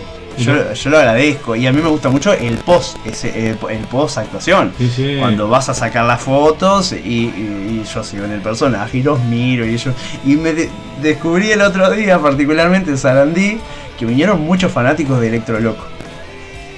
Muchos fanáticos del malo. No, Que por un momento me preocupó, porque digo, bueno. ¿Qué pasó? bueno. Eh, en un momento de la obra digo, bueno, eh, que los hago partícipe, digo, eh, ¿qué hacemos? ¿Liberamos a la hada? Y por lo general dicen, sí, sí. Y de repente escucho, no, no. Y digo, ¿cómo no? ¿Cómo no? Niños, ¿cómo no? Eh, y cuando termino la, la función, eh, tenía una fila de niños queriendo autógrafos y fotos y, y particularmente Electroloco tiene una risa, eh, se ríe de una forma muy particular. Muy tenebroso. ¿no? y, ¿viste? y de repente veo, salgo para afuera y, y en- entre que filmaba escucho que los niños están... Digo, Ah, bueno, Ojo, ¿qué está de- pasando acá? de- eh? Dentro de 10, 15 años, ¿qué pasa con esos Eso es loquitos, no? Chicos, anoten estos nombres de estos niños. No, Sí, a ver qué pasa más adelante. Sarandí del G. No, ¿te, había pa- ¿Te pasó ahí nomás o acá en Montevideo? En Montevideo no me había pasado de esta forma. ¿Te pasó que me Claro. contaste una de esa que lo hacemos cortita, la de la hada? Ah, sí, sí, sí, sí. Me Yo enteré quiero que- ser un hada. Eh, claro, una, una niña le decía a, a la hada protagónica que quería ser un hada, que había comprado unas alitas, ¿no? Y que ella quería ser un hada, y yo me enteré de eso. Entonces me le paré al lado y le dije, así que querés ser un hada, ¿eh? Y la niña dice, no, no, no, no, yo no soy un hada, estas las compré, la, esta, esto yo lo compré, no, no es mío, la hada es ella, y señalaba la actriz. Este, bueno, no, yo me divierto mucho, mucho, mucho. Y hace poquito me pasó que estaba en el Día del Patrimonio, Mm. fui a, a, a Ciudad Vieja y hacen una feria muy linda, muy disfrutable. Y de repente me paró una, una familia. Yo estaba comiéndome una torta frita, estaba eh, embuchado con mi torta frita, muy feliz sí. porque hay, en Montevideo venden unas tortas fritas que son gigantescas, son, son largas. Más barata que acá, incluso, Sí, ¿no? y, y- y Y son muy grandes y Sí. son muy ricas. No son las de Julio que comíamos acá. Claro, Estaban ricas, pero. esas eran excelentes. Eh, y yo venía atragantado. De repente. eso, Sí. de- de- venía embuchado con la torta frita y de repente me paró y dice, ¡ay! Di- Dice un muchacho que estaba con una nena. Dice, mirá, Electroloco, no sé qué. Te ¿Te, acordás de él? No sé qué. Y claro, la nena me vio, pero yo no, no- no estaba vestido como tal. Y dice, sí, creen, sí, sí, pero como que no entendía mucho. Ella No tenías la túnica, Claro, ¿no? no tenía ni la túnica ni el pelo blanco Claro. y embuchado con la torta. Y este, dice, no sé qué, saludalo. Decía, yo lo saludé. Y dice, sí, aparte salió en revista La Compañía también. Me tenían refichado. Sí, sí, sí. Y me quedé tan contento. Está bueno, eso. quedé muy contento. El fruto del No esfuerzo, sabía ¿no? ni quién era. Eh, muy bien, la verdad que estuvo muy bueno. Bueno, Martín, bueno, ahora contanos de que están por estrenar en hora una nueva obra, Pecadora. Sí, una bueno. comedia de la hostia, ¿no? Una comedia de la hostia. Eh, sí, ju- justo se da aparte que cumplo 10 años en esto de la actuación y este año con, con varios com- amigos que aparte son actores, decidimos eh, fundar nuestra propia compañía teatral. Eh, y El poder Pasillo. el pasillo producciones un, un pasillo donde que, teníamos a la casa de una de donde ensayábamos en la casa de una de las compañeras un saludo grande a, a Vale Leite que seguramente está escuchando y que nos daba muchísimo miedo era un pasillo largo que llevaba al baño eh, Tenebroso. tenebroso y cada vez que había que ir al baño era tipo pa tengo ganas de ir al baño pero está el pasillo El sensor. que y claro, tenía un sensor con una luz, tiene, y, y- y vos empezás a caminar y demora a prender la luz. Entonces la Ah. y tipo, tac, tac, tac.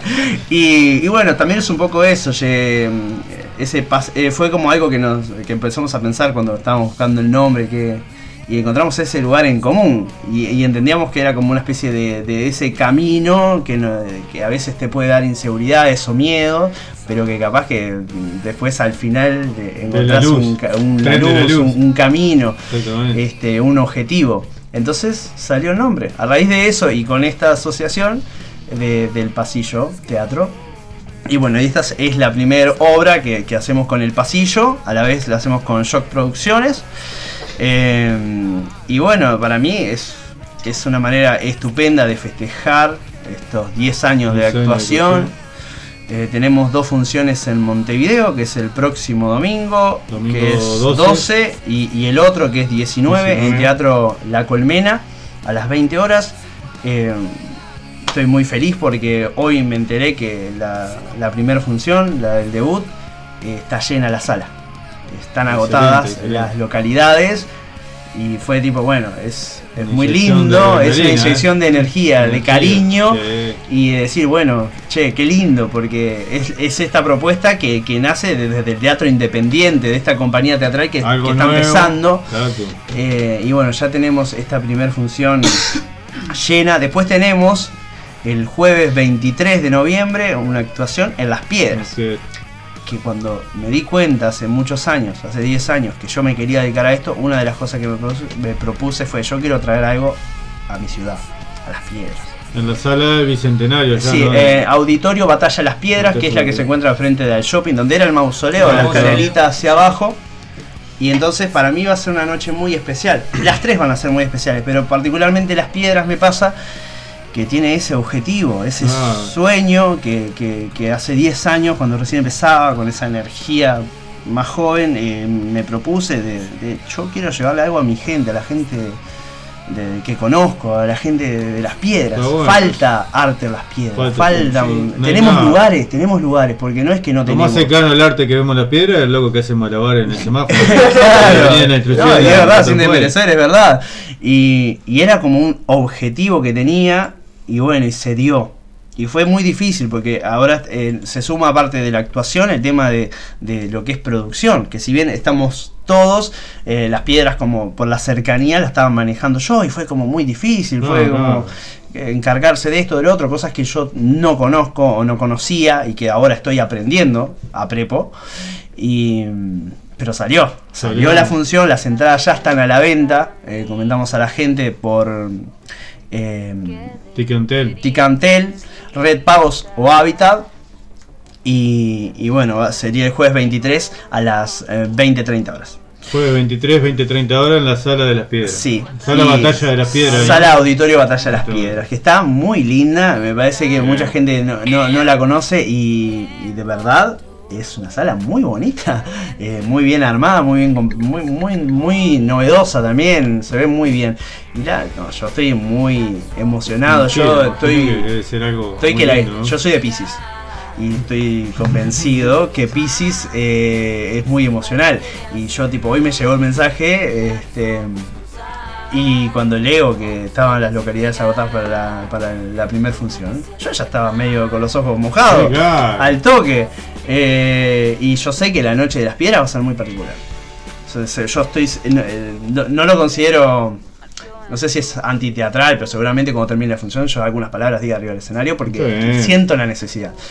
Eh, y ta, la verdad que estoy chocho. estoy Así chocho. que dijimos, domingo 12, domingo Sí. 12, 20, 30 y domingo 19, 20, 30 Ahí va. Eh, sí, ahí va, el 12 y el 19 en Sala La Colmena. en la colmena. eh, si querés te paso un número de reserva por si alguien este Sí. Bien. eh, Igual le, lo queda- vamos le a subir a Instagram. Ah, lo suben a Instagram. Sí, también lo vamos a publicar en Este, Instagram. Ahí en, en Montevideo es a través de reservas. No, no se compra la entrada, se reserva a través del 096 979 Se escribe ahí. Quiero una 096, triple 9, triple, eh, triple 0 triple 0, em, 976, ¿no? 979. 979. Ahí está, que es el número de, de la colmena. Hay que tener en la, en el afiche, ¿no? Está ahí. Ese que está Ahí en el afiche. Ese lo vamos a subir. Y ahí escriben y quiero una reserva para tanta persona, para tal función. Ya les digo, por suerte, que la, la primera función que va a ser de este domingo está agotada, sería para el 19. Y bueno, y después en las piedras es, es a través de Ticantel, eh, Red Pago su hábitat, van nomás y Bien. piden para pecadoras Pecador. es- esa fecha y, y les dan enseguida. Y creo que vamos en buen camino también. Sí, sí. Y yo estoy muy, muy contento. Aparte todo a pulmón, ¿no? Es algo bueno. E- que- Eso creo que le da un plus extra. Yo Sí, creo sí. que esta, yo ahora por ejemplo estoy manejando mucha ansiedad. Estoy deseando que llegue el domingo, pero a la vez con miedo. Es como una especie de mezcla de sensaciones. Que, mira, a veces lo he hablado contigo, Luis, yo para mí es necesario. Sí, si no, no, no subo. El día que yo no sienta este, esta sensación, este, No es ahí. ya, ya se me pasó algo, algo importante dejó de pasar. No, ahí dejo. Eh, y ahora lo siento y muy a flor de piel. eh, al mismo nivel o más que, que lo que fue lo de la revista, que era Sí, subir a- claro. a un teatro de verano y, y que tenía más repercusión todavía, con más gente y todo, pero pe- creo que va por el lado del esfuerzo y de, y de lanzarse con esta compañía independiente. Pero, pero estoy. Es- una apuesta. ¿no? Es Es una una apuesta. apuesta, es una apuesta. Una linda apuesta, ¿no? Es una linda apuesta, me tiene muy contento. Aparte, yo después de lo que fue revista de la compañía, quise tomarme un- un- unos meses como de relax, como de. Porque fue, si bien fue muy disfrutable, fue mucha presión también. Carnaval se vive con mucha presión. Eh, y fue como, "Buah, me voy a tomar unos meses de sabáticos, tranquilos. Y después cuando volví fue como, bueno, ahora quiero hacer algo, pero qu- qu- quiero hacer algo que yo quiera hacer. Y bueno, y salió, y, y estos compañeros y amigos, este, Luz Vilindo, Diego Gómez y Vale Leite, que son súper mega crack, me siguieron la cabeza, yo tenía un poco de miedo. La idea de Pecadoras en realidad sale por estas ganas de querer hacer. Yo me contacto con, eh, con el que es el director, Jonathan Escamilio, y, y empecé a hablar con él y digo, che, ¿no tenés una obra que... eh, porque él es escritor aparte, Sí, sí. dramaturgo. Entonces, ¿no tenés algo como... eh, algo que, que, que pueda hacer? Porque tengo ganas de hacer algo, pero, pero, pero independiente. Sí, sí. Y me dije, mira, tengo esto, Pecadora se llama. Este, es una obra que ya se había hecho varios años atrás, creo que fue escrita en 2012, y, y por lo general ha ido bien siempre. Estaba ahí guardada y él me la propuso y me dijo, mira, yo si querés, em, la dirijo pero yo estoy muy atareado con los horarios, necesito una persona que me dé una mano, de repente con la codirección, el tema de- de- del elenco, los horarios, marcar horarios de ensayo, lugar, bla, bla, bla, bla, bla, todo lo que es producción, no sé qué. Y bueno, vamos arriba. Y yo ya tenía visto a la gente que yo quería que actuara conmigo y cuando veo que esa obra llevaba la misma cantidad de gente que yo tenía y, y en cantidad también de hombres y mujeres iguales, fue digo, bueno, esto es una señal. Sí, sí. Ah, éramos claro. cuatro Universo- y cuando miro la obra eran dos hombres y dos mujeres y éramos dos hombres y dos mujeres, digo, bueno, no tengo que sumar a nadie ni sacar a nadie. Maravilloso. O sea, pero eso fue eh, sin pensar.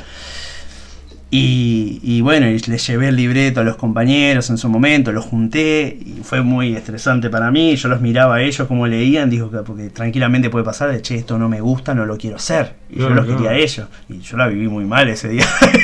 le llevé los libretos todos marcados con las letras correspondientes de cada uno, pero una prolijidad.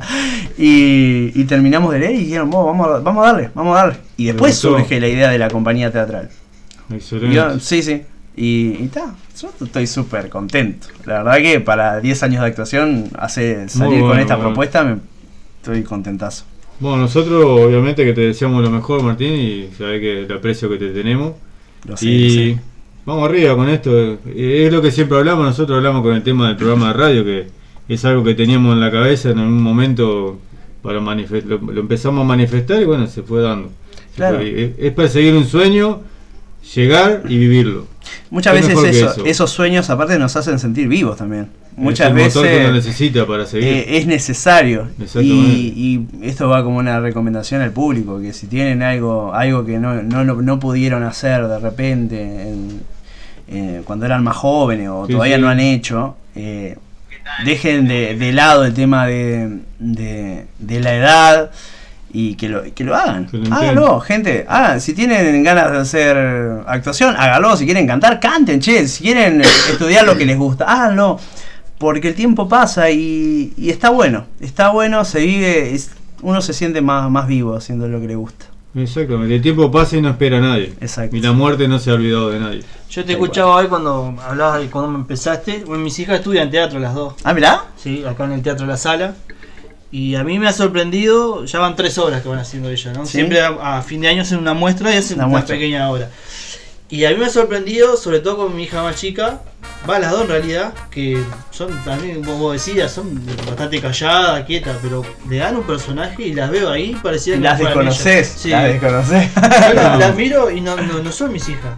Son parte de una obra ahí que a, a mí, en la primera sobre todo, que me acuerdo hace como tres años atrás, impresionante. Quedé ¿La- como la helado? ¿viste? ¿Eh? ¿Sos de lagrimear también o? Sí, bastante. Ah, bien, con- bien. Con ella más todavía. Sí, sí. Bueno, no. es lo que, lo que decía Martín del saco emoción. del abogado. O agrego algo, Sí. Pablo Fabregat, con la Sí. peluca del tío Aldo. Él es lo más tímido que hay, Ah, pero sí. se ponía Una- la peluca y. Sí, sí, una, un utensilio, algo que te Lo que pongas te sea. transforma. Yo me ponía el saco y fu. O sea, Importante. ya ensayando sin el saco era, pero Daniel te, se te pone da- la te da bata y. presencia. y- Y da miedo, Lo sabemos, lo sabemos, lo. Bueno, Yo Martín. a mí yo ponele, tengo algo en particular, esto de la murga a mí me fascina. Sí. Y no Bueno, lo veo, no lo veo como una cuota no lo veo como un sueño, lo veo como una cuota pendiente, que en algún momento lo voy a hacer. subí y ya está. Sí, Y no, no, porque yo creo que cuando vos decís, ah, esto es un sueño, como que te lo ves medio inalcanzable. Pero yo lo trato de razonar como que lo voy a hacer en algún momento, cuando tenga tiempo, ganas. Yo al contrario, bueno. yo lo pienso al revés. Si es un sueño, voy hasta alcanzarlo. Como fuerza. Porque me da, es lo que me impulsa a seguir. Y cada uno lo ve, ¿no? Sí, sí, Sí, sí, es tema de perspectiva, pero Claro. en sí va medio, de- es medio lo mismo. Está bueno. Y, y- No es para tengo- llevarte la contra, No, ¿no? no, porque como tengo la cercanía de mi amigo que también un día tomando un vino, vamos a decir la verdad, en, en la casa de él me mañana. dijo, yo un día voy a salir en carnaval. Y ahí está. Y pasábamos horas escuchando carnaval solo. Y se lo propuso y, está ahí. y yo lo veo, o sea, en la casa tomando mate o algo, tomando un vino o en algún boliche cuando vamos. Para mí es mi amigo el. Claro. Pero sin embargo lo veo arri- arriba del escenario y lo veo como un monstruo. de- No, no, la, la, la Impre- pisada no, escénica. Impresionante, impresionante. La primera vez que lo vi dije, "Ta, este no es mi amigo. Che, Me mandaron un mensaje recién, me dijeron, che, muy lindo todo, pero no hablaste de qué se trata la obra. Y digo, Sí, "Oh, es ah, verdad. Eso pasa a veces cuando uno está cómodo. ¿no? Sí. que Y yo- se, copa hablar. Íbamos a qué, de, qué, de qué viene Pecadora. Bueno, Me pecadoras. suena un título medio hot, ¿no? Eh, bueno, mira, te cuento. Pecadoras. ¿No es para niños? Eh, bueno, podría ser. ¿Hay desnudos? No, No, no, no, no hay nada explícito, no hay nada, eh, no hay malas palabras. Eh, Tiene la todo doble sentido, ¿no? Sí, sí, hay un poco doble sentido por la temática. Se trata de, bueno, dos monjas que quieren tirar abajo eh, esto del mítico dicho de- del celibato, esto de que, de que si tienen sexo eh, van a arder en el infierno, les van a pasar cosas horribles porque no, no pueden tener sexo. Entonces, para esto, estas monjas lo que hacen es contratar a dos strippers para tener sexo con ellos y ver qué pasa. ¿Qué pasa si, si tenemos sexo? ¿Va a ser tal cual como, como dicen que, es? ¿Nos vamos a quemar en el infierno? ¿O va- ¿Nos va a pasar esto, esto, lo otro? Y bueno, este, estos strippers en realidad no, no llegan, en su lugar caen este, dos plomeros. Y bueno, se desenvuelve entonces en una historia muy hilarante de comedia que, este, que está muy divertida de verdad. Y bueno, la verdad que recomiendo pila. eh, no es porque es una obra que, que esté No, eh, eh, involucrado, eh, es mu- muy divertida, es como, eh, constantemente de, de mucho humor. Nosotros la disfrutamos mucho, los ensayos los pasamos genial y nada, tenemos mucha fe y creo que la gente la va a disfrutar un montón. ¿Cuál- ¿Cuánto tiempo te lleva a vos a ponerle lees el libreto de armar un personaje? O sea, Depende. mucho laburo. Depende, porque el actor tiene como sus zonas de confort y las que no. Cuando es un personaje que justo, eso me pasó con la compañía, yo sentí que me fue como medio anillo al dedo. Venía de hacer personajes que como que se paraban y, te- y tenían como esa ruptura de la cuarta pared. Entonces yo lo sentí este, muy, muy anillo al dedo. Lo, lo pude como armar bastante rápido. Otro año me tocó hacer un papel que, que, que no me voy a olvidar más, que era, se trataba sobre la violencia doméstica, un Sí, poco sí. de eso. Y que, que mi, mi familia la fue a ver y no le gustó mucho porque el personaje que me tocó a mí era, Era era un malo. personaje que se vendía como una buena persona de repente y al final tenías eh, se desenvolvía que en realidad era el, el malo de toda la obra. Ese personaje que vos te cayó re bien de entrada, lo último era el, el abusador de repente y tenía una escena de violencia con la que le pegaba a la, a la esposa, a lo último. Entonces ese eso ya llevó otro trabajo, ya otro, otro trabajo interno de, de, de- de- mismo de, de- de que de, de terminar la actuación y respirar hondo y decir qué ¿no? fuerte fue esto. Y, y ta, todo es una búsqueda, todo es una búsqueda. ¿Y vos tratás de incorporarle eh, a ese personaje algo de Martín? Yo creo que todos tienen algo de Martín. Sí, sí, sí, sí, sí. sí. Creo que todos tienen algo. Eh, no, no sé qué de repente, qué parte de Martín, pero todos tienen algo, sí. Sí, sí. Tendrías que buscar como fragmentado. el- Tendría que, que hacer, sí, ahí. sí, como an- autoanalizar. No lo he hecho, pero yo creo que sí. Sí, sí, Estoy bastante seguro que sí. Bueno, creo que quedamos por acá porque estamos como por las 11, así tenemos sí, otro sí, espacio sí. más todavía, si no sé si nos da ok. tiempo. Sí, lo hacemos, lo hacemos No, un pero poquito, está pero sí, bueno. sí, sí, sí. No, está Sí, bueno. invitar pero- a todos los que están escuchando a, a ir Ah, sí, sí. a acá las piedras el, el 23. Tres, el 23. jueves 23. Jueves 23. eh, Y en realidad te invitamos porque nos 23. regalaron una entrada, ¿no? ¿verdad? No, Maldición, justo la olvidé. Ahora en No, no, Instagram vamos a subir toda la, la información. Que la idea, la idea de Ya- nosotros era eh, ir. Ya está el afiche de, en Instagram de, Oh, déjame pasar, Javi. de las fechas del 12 y del 19 de noviembre a las 20 horas. Bien. Eh, las reservas son al 096-000-979. Así que bueno, están más que Bueno, invitados. volvemos, Martín. Vamos. Ya, vamos a la tanda. Ya llegó el cafecito. ¡Vamos! El café y el té. Infaltable. Eh, nos vamos a la tanda escuchando Aún estás en mis sueños de Rata Blanca, tema elegido por Martin.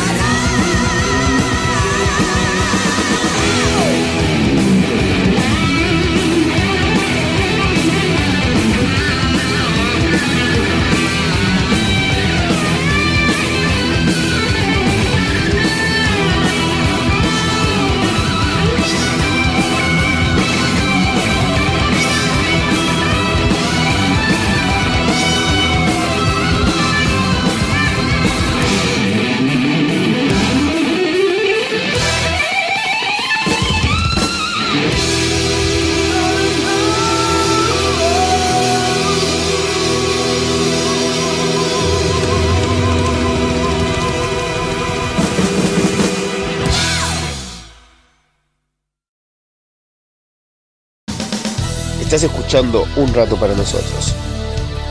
No te vayas, ya volvemos.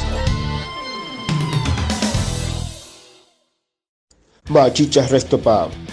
En la ciudad de La Paz, Valle Ordóñez, esquina Libertad.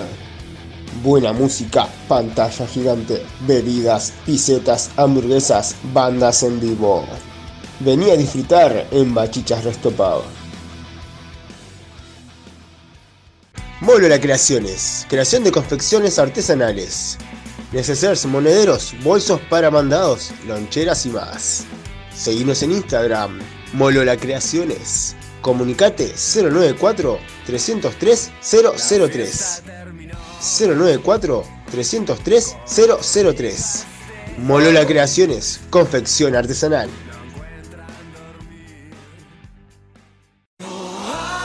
Ay, no, se me rompió el cierre. No te preocupes, comunicate con Sonia Cafecita Creaciones.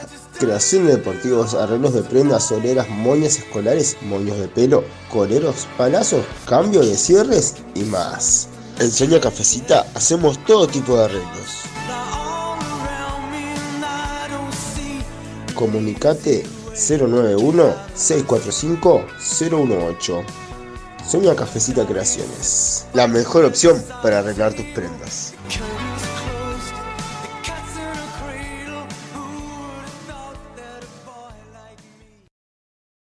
Muros prefabricados LP. La mejor opción para cerrar tus perímetros.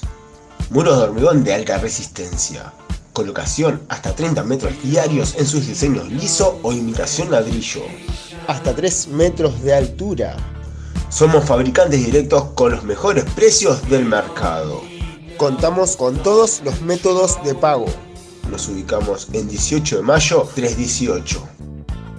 Por consultas y contrataciones 092 442 742 o 095 627 087.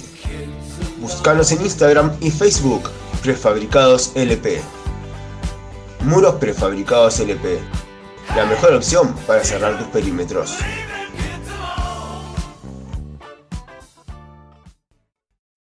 Todos los viernes, desde las 21 horas hasta las 23, un rato para nosotros. Un programa donde te robaremos una sonrisa, te quitaremos el estrés y te dejaremos algo para pensar. Conduce el ruco, Javi, el gato chelo y opera el filo. Comunicate al 095-847-509. Viernes de 21 a 23 horas. Un rato para nosotros. Por Radio El Aguantadero.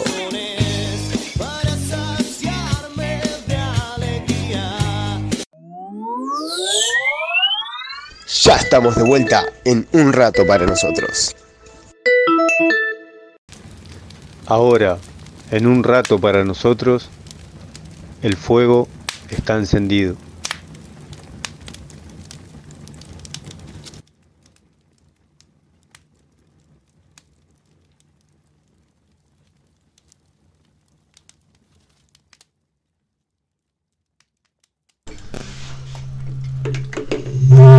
Le- Nos había faltado la cumple de hoy, así que bueno. Mirá, llegó, tarde pero llegó. Llegó.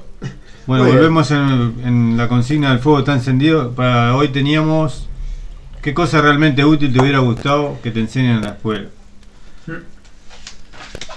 Y para eso tenemos también muchos mensajitos que nos mandaron.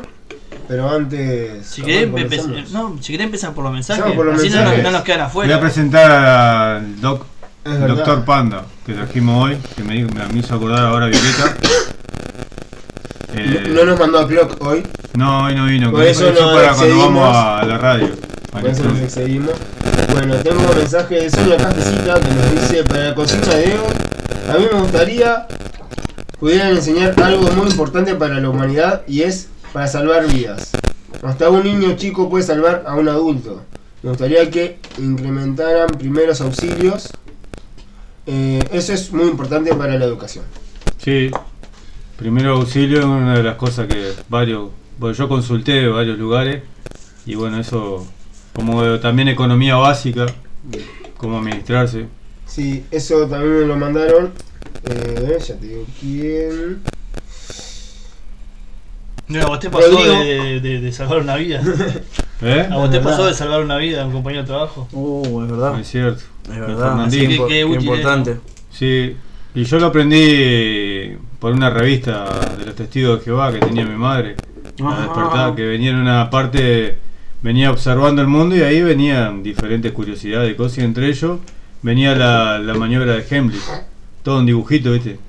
Y bueno, dije, oh, y, ¿viste? medio obsesivo con las cosas, me aprendí cómo era la maniobra y bueno, dos veces me pasó, una en el liceo también, una compañera, me acuerdo, que hizo una seña allá en la punta de adelante, en diagonal, yo estaba sentado al fondo del salón y ella en diagonal, se levantó y se tocó acá, en la garganta. Y fuiste enseguida. Y fui a, a auxiliarla. No se había dado cuenta que se estaba asfixiando con un caramelo de guaco y miel, así era el caramelo gigante, No. de esos grandes. Y bueno, hice la maniobra y bueno, incluso había caído el caramelo y todo, y yo seguía el me, me avisó la profe. Miré que ya cayó. Pues Gracias. ahora, ahora le digo que miel pero en un té. Sí, Ah, sí, no, por suerte sí vino en un té. No, es, es bueno eso, primero auxilio. Sí, eh, ma, es, es muy importante, sí. creo. yo- economía básica. Otra bueno. cosa, lenguaje de señas. También. Re. Eso estaría bueno. Digo, yo siempre enfocado en lo que yo aprendí en la escuela, ¿no? Que era una Ah. historia inventada, que después de grande me di cuenta que era todo mentira. Eh, y bueno, te, te choca con la realidad. Einstein decía que la verdadera educación comienza cuando olvidas todo lo que aprendiste en la escuela. Entonces creo que había tenía algo de, de sentido eso para en esa época, ¿no? También otra de las cosas, espiritualidad, no religión, espiritualidad, que, que es diferente, ¿no? Eh, no sé, muchas cosas que por algo no te las enseñan, ¿no? Porque digo, yo creo que el sistema educativo está preparado para que seamos un engranaje para, para manejar la producción, ¿no? Para ser un engranaje en el sistema productivo. Y más que eso, no creo que... Tiene mucha similitud de lo que es la escuela con lo que vivimos en el trabajo. Eh, la fila, lo- lo- los tiempos de descanso, eh, es muy similar, los hacer un recreos. Eh, hay muchas cosas que Hace son poco compartíamos una charla con un profesor que. Porque se está estudiando la posibilidad de sacar filosofía Sí. de, de- de lo curricular. Y él decía que. porque se queda sin laburo. Pero él decía que. Que era lo único que te hacía que pensar. era lo único que te, te despertaba el espíritu crítico, en realidad. Es verdad. Porque en filosofía, en realidad, vos te invocás en algunos autores, pero en realidad vos de- después terminás desarrollando tu propio espíritu crítico. En base a algunos autores, pero cada uno me parece que después hace su, Exactamente. su, su pensamiento. Entonces, o sea, ojalá que no salga eso, ¿no? Sí. Porque si no, perdemos todo lo que es. Yo creo que te ayuda también la observar, ¿no? A pensar, a pensar, yo que sé, a criti- no solo criticar, sino también a decir, vos, ¿por qué esto? Y el por qué del ¿Por por qué? por qué. cuestionarse. Bueno, las Es, dos. es muy loco pensar que es por eso que la quieren sacar. Y lógico. Y mirá, las dos materias más complejas y las que hay más repeticiones son matemática y filosofía.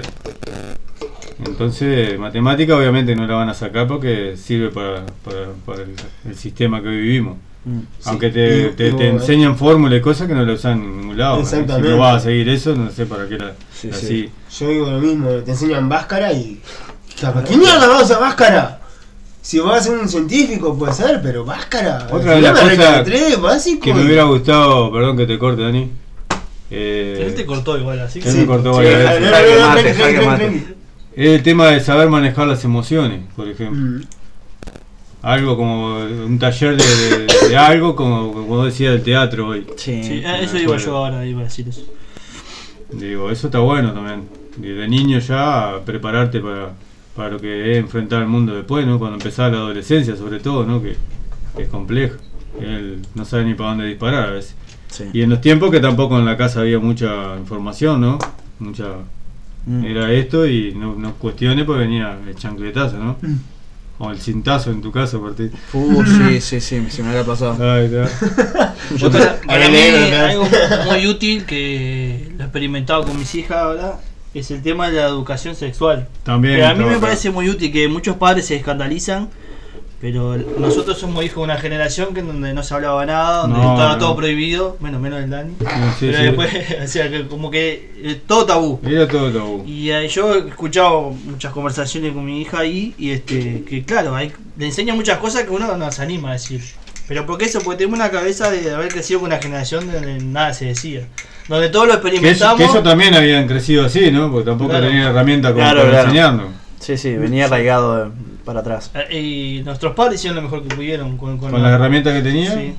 A veces uno cuestionaba y era un poco injusto, pero uno crece y te da cuenta que la verdad que les pido disculpas a mi viejo porque hicieron lo que pudieron en su momento. Ah, hicieron poco, ¿no? Conmigo hicieron un poco. pero- Sí, sí, la verdad. Hizo más mi abuela igual. Así yo me creo este personaje que no sabe ni más del salir.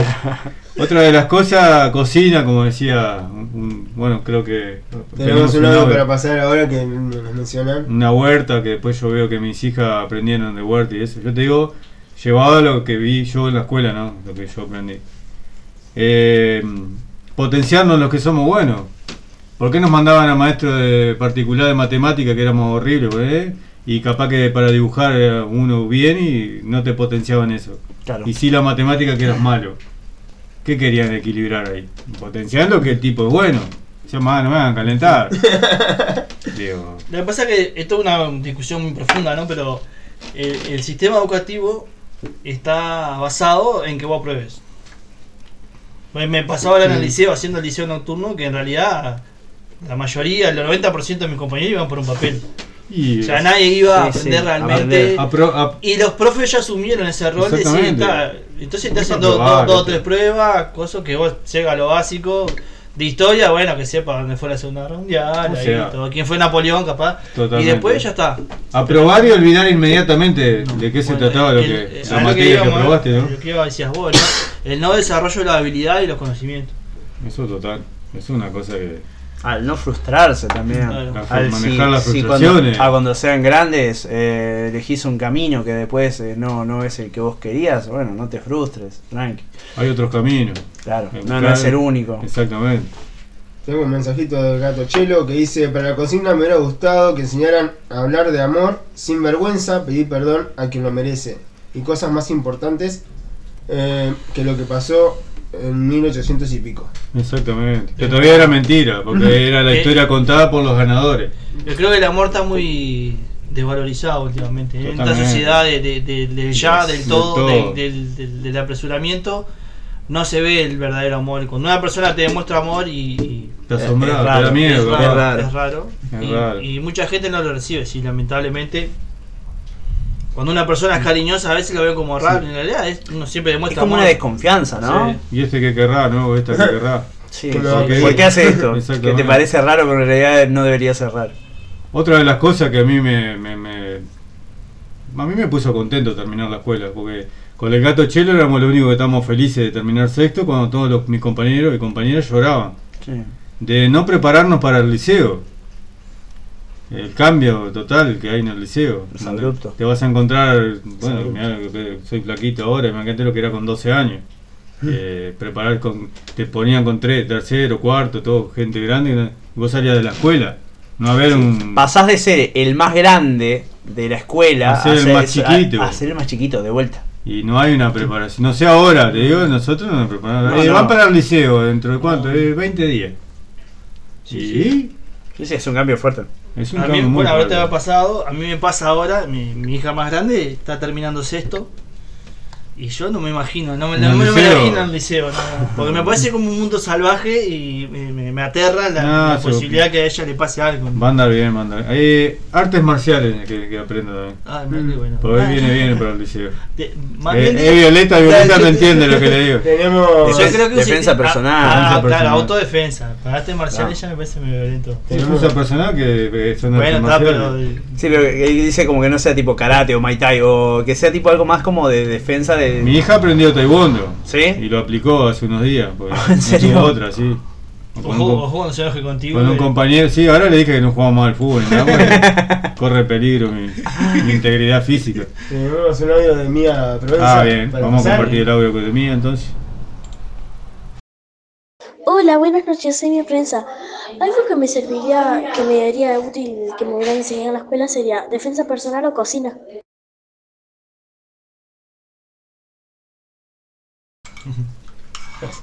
Mi hija tiene las dos puntas y le quiere pegar a alguien, pero también quiere cocinar. Está bien, está bien. Le puede tirar un, le puede tirar un pastel por la cabeza. Exactamente. Bueno, a mí eso, yo Una no sé cuchara. cocinar, tengo O 30. pegarle y cocinarlo. Pero ahí ¿viste? va. Claro. Ey, es una opción. Yo ahora no sé cocinar, ponerle hasta, hasta el día de hoy no, No, no, no me gusta. No, me gusta. no te gusta. No, no me Capaz gusta, que si no, te pones a detesto hacerlo. cocinar. Claro, yo no te Pan- gusta. los panchos me quedan fenómenos. Sí, a mí también. La Por eso te hamburguesa compraste la también. Claro. Sí. Otra de las cosas fundamentales que cuando yo fui a la escuela no le daban importancia era el tema del bullying, que existió siempre. Eso. Uh, eso sí. es verdad. Incluso a veces que recibía bullying, hasta recibía bullying también de la maestra, en el caso nuestro, como que si no te defendía, la maestra incluso te hacía bullying. Es Sí. una cosa irónica, Sí, sí, ¿no? sí, pasa. Eh, tenés mucha razón ahí, el bullying es un tema que, que se sigue hablando hasta hoy y no sé hasta dónde hoy por hoy se ha, ha mejorado el tema del bullying, ¿no? Desconozco, sinceramente, hablo desde, la, desde el no saber. Y más joven, sumado a las redes sociales también, ¿no? Exacto. También nosotros fuimos víctimas y victimarios. ¿no? Sí, sí, No, claro. yo, Yo sin duda. Yo me aprendí a defender en la escuela. A mí me venían a joder y bueno, yo tenía la suerte que iba con el gato chelo y algún otro más que éramos todos los años juntos hicimos y nos defendíamos. O a veces nos dábamos entre nosotros, en cada paliza nos, Pero viste que una nos vez- revolcamos varias veces con el gato chelo. Algunas veces sin querer, este, a mí me pasaba más en el fútbol que De sumarte escuela, para que no... de, no, de, de agarrar algunos puntos y que no te das cuenta que en realidad le estás haciendo Claro. daño. porque- Capaz que lo que deberían enseñar en la escuela es mm, cómo no hacer daño o darte cuenta Claro. del daño que podés causar con las palabras. Exactamente. También. Porque no es, no es lo mismo para mí hacer bullying que, que de repente hacer un chiste que vos entendés que capaz que no lo estás haciendo de una mala intención y, y de, de verdad estás haciendo capaz que un daño Sí. sin que vos te des cuenta. Y las las palabras pegan cosas. más veces que... que- que- para mí las palabras pegan mucho más fuerte que cualquier piña. sí. Exactamente. Yo me acuerdo que siempre tenía un compañero que se, que se llamaba Ignacio, que era el gordito Ignacio, que siempre lo mandábamos al arco. Claro. O sea, y cada vez que le decía al técnico, no, que quiere jugar, no, gordo, eh, Claro, andá a eso- atajar". Ahí no se puede decir gordo ahora. No, pero por ahora eso es digo el que grande del arco. uno, es victim- uno es victimario también sin querer y, y en esa uno no, no lo medís. Nosotros en Que tercer... después con, con los años me acuerdo que yo me lo encontré en un baile que me reclamó todo eso. Yo decía, "Ah, gordo, o sea, eh". ahora me venía a decir esto. Pero, pero, Pero el loco estaba dolido culpable, ah, durante años, no lo pudo expresar. Mm. Nosotros encontramos un sistema en tercero de UTU que para mí fue el, el mejor grupo que, que estaba con tu hermano también, con Mm. Wilson. Eh, fue el mejor grupo que donde yo participé, que era este, este sistema. Era. Eh, habían agarraban a- de punto a uno y si ya veíamos que se estaba molestando, íbamos al primero que había agarrado de punto a ese. Y ahí le Ah. damos entre todos, básicamente, no hacíamos bullying. Pero sin pasarnos, donde no era que el mismo, o sea, toda la semana agarrábamos el mismo, entre todos nos decíamos de todo. O sea, y algún golpe también nos tirábamos. Y las muchachas, las mujeres, las compañeras también. Entonces creo, creo que llegó un punto que el grupo eh, se sintió unido, ¿entendés? Porque no había, no, no, exclu- no excluíamos a nadie, ¿viste? Claro. O sea que si a alguno le molestaba, veíamos, está, a veces lo dejábamos y que había uno particularmente que era de agarrar mucho, de pegarte piña y todo, y vos te calentás y decías, no te calenté, estamos jugando. Ese se llevó varias palizas, ¿no? Pero creo que ese encontramos un sistema para llevarnos bien. Y no- nosotros lo, lo hablamos de, de que nos pasó de chico, de adolescente, Sí. de niño, pero nosotros que trabajamos con mucha gente, yo he visto Sí, sí. muchos casos ahí donde trabajamos que agarran de punto a uno y le dan. Exactamente. Y no, no miden cuando le está afectando. Y no miden y también no sabe qué le puede estar pasando Claro. al compañero o la compañera. Capaz que viene con un tema de, de- de afuera y eso, y vos lo estás agarrando de pinta como para pasar un momento y. Empatía también, ¿no? Sí. Capaz que un poco Sí. de, de- de- de por ese lado. Eh, como tratar un poco más la empatía. Sí. Es que hay como un poquito de todo, ¿no? Todo construye. Tener un equilibrio, no Mm. pasarse de, de- de vivo tampoco. Entonces. Exacto. Bueno, y hay mucho vos, Dani. ¿Qué te hubiera gustado que te enseñen? Algo útil. Estas indecisiones. Lenguaje de señas. Está bueno, ¿verdad que va a responder vos? Bueno, no, Lenguaje de señas está bueno. Eh, braille, el sistema braille Mm. también. Porque uno nunca sabe cuando te puede pasar algo. algo ojalá nunca pase, ¿no? Pero. Te puede pasar un accidente que por 3, Pero- 4 días o meses pueda, pasar. ciego. Bueno, me pasó soldando que quedé sin ver nada por casi dos días. Y. Y tal. Y no, no. Era como que. Mátenme por favor, no puedo estar así sin ver. Por suerte se me fue, ¿no? Pero sufría. Sí, sí. Sufría no poder ver ir, ir con los ojos cerrados para todos lados. Y Dije, eso, "Ah, acá me doy contra algo, decía yo, ¿verdad? y eso que venía del tren de frente, ¿eh? Y eso que decía mi hermana Mabel, el primer auxilio para mí que es fundamental. Sí. Porque nunca, eh, aparte hasta para uno mismo, uno está solo en la casa degustando un asado Mm. y se ahoga con algo y no, no sabe cómo marchar. Sí, sí. Sí, eso Entonces- debería estar a, a la, a la altura para mí de, ma- de matemática básica. ¿eh? Es como algo que ya lo tengas incorporado. Porque muchas veces lo aprendes de grande y se te olvida también. Porque yo he hecho el Exactamente. curso como dos veces y hoy por hoy ya no me acuerdo. Porque se te va olvidando. A veces, como no tenés casos o no, no lo Ah. aplicás. Pero capaz que si le das una importancia desde chico, que es cuando yo entiendo que más el niño agarra cosas y más Sí, es por ahí. Es re por ahí. Bueno, yo creo que vamos bajando por ahí hoy. Sí, no sé ni qué hora andamos. 24. Y 24. Sí, y tenemos un temita bastante largo para despedirnos, así que bueno. Sí, bueno. Bueno, nos despedimos por hoy. Muy lindo el programa, ¿eh? ¿Cómo pasaste, Martín? Bien, la verdad que eh, muy cómodo, repito, estoy, estoy como para, parafraseando pila, pero muy cómodo. Les agradezco a ustedes la, la invitación. Este, aproveché también a opinar de los temas que, Ah, que bueno. hablaron. Ah, Eso, la verdad estuvo muy bueno. Me divertí mucho y, y nada, este, de verdad muchas gracias. Merece, No, merece gracias a y éxito. Mucha Bueno, mierda muchas gracias. lo que Y saludos al público, a la familia que sé que está escuchando, a mi pareja, a los compañeros de trabajo, bueno, a todos los que están por ahí. Bueno, a toda la estar. gente que nos escucha siempre, que están, son viejos oyentes también de la, Lo van a escuchar nos partir de. Ah, en Spotify, en nos escucha mucha gente también. Genial. Así que bueno, volveremos el próximo viernes. Saludar Lo de que- nuevo al Zapa. Ah, el sapo, un abrazo Zapa, grande. vamos Vamos arriba. arriba. y bueno, a seguir. Que la vida sigue. Sí. No queda otro. Un abrazo grande, en cualquier momento te caemos por ahí, Zapa, te vamos a avisar previamente. a Hacer un, uno de estos programas que nos quedan, de los siete que nos quedan, por lo menos tres tenemos pensado hacer en, en la radio, así que después lo hablaremos contigo. Un abrazo grande y a todos los que nos han acompañado hoy. Y bueno, Y saludo al gato también. al gato Chelo, que capaz que está roncando ya. y bueno, por hoy creo que culminamos. Nos vamos a dejar con tema de Los Piojos, Bicho de Ciudad, un tema que está muy bueno. Y bueno, bye bye, muy lindo programa hoy. Sí, me- la me verdad. gustó. Pasó volando. Pasó aparte. rapidísimo, la verdad. Creo que un día que terminamos más tarde, me parece. Sí, tenemos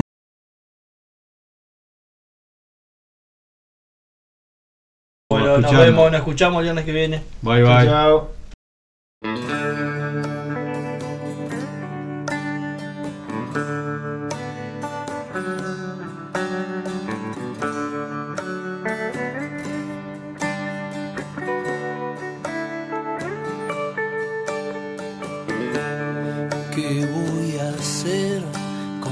cielo para mí? Voy a volar, yo soy un bicho de ciudad. ¿Qué voy a hacer? ¿Cuál es el camino a seguir? Voy a soñar con ese beso al regresar. Cierro los ojos, no imagino algo mejor. Respiro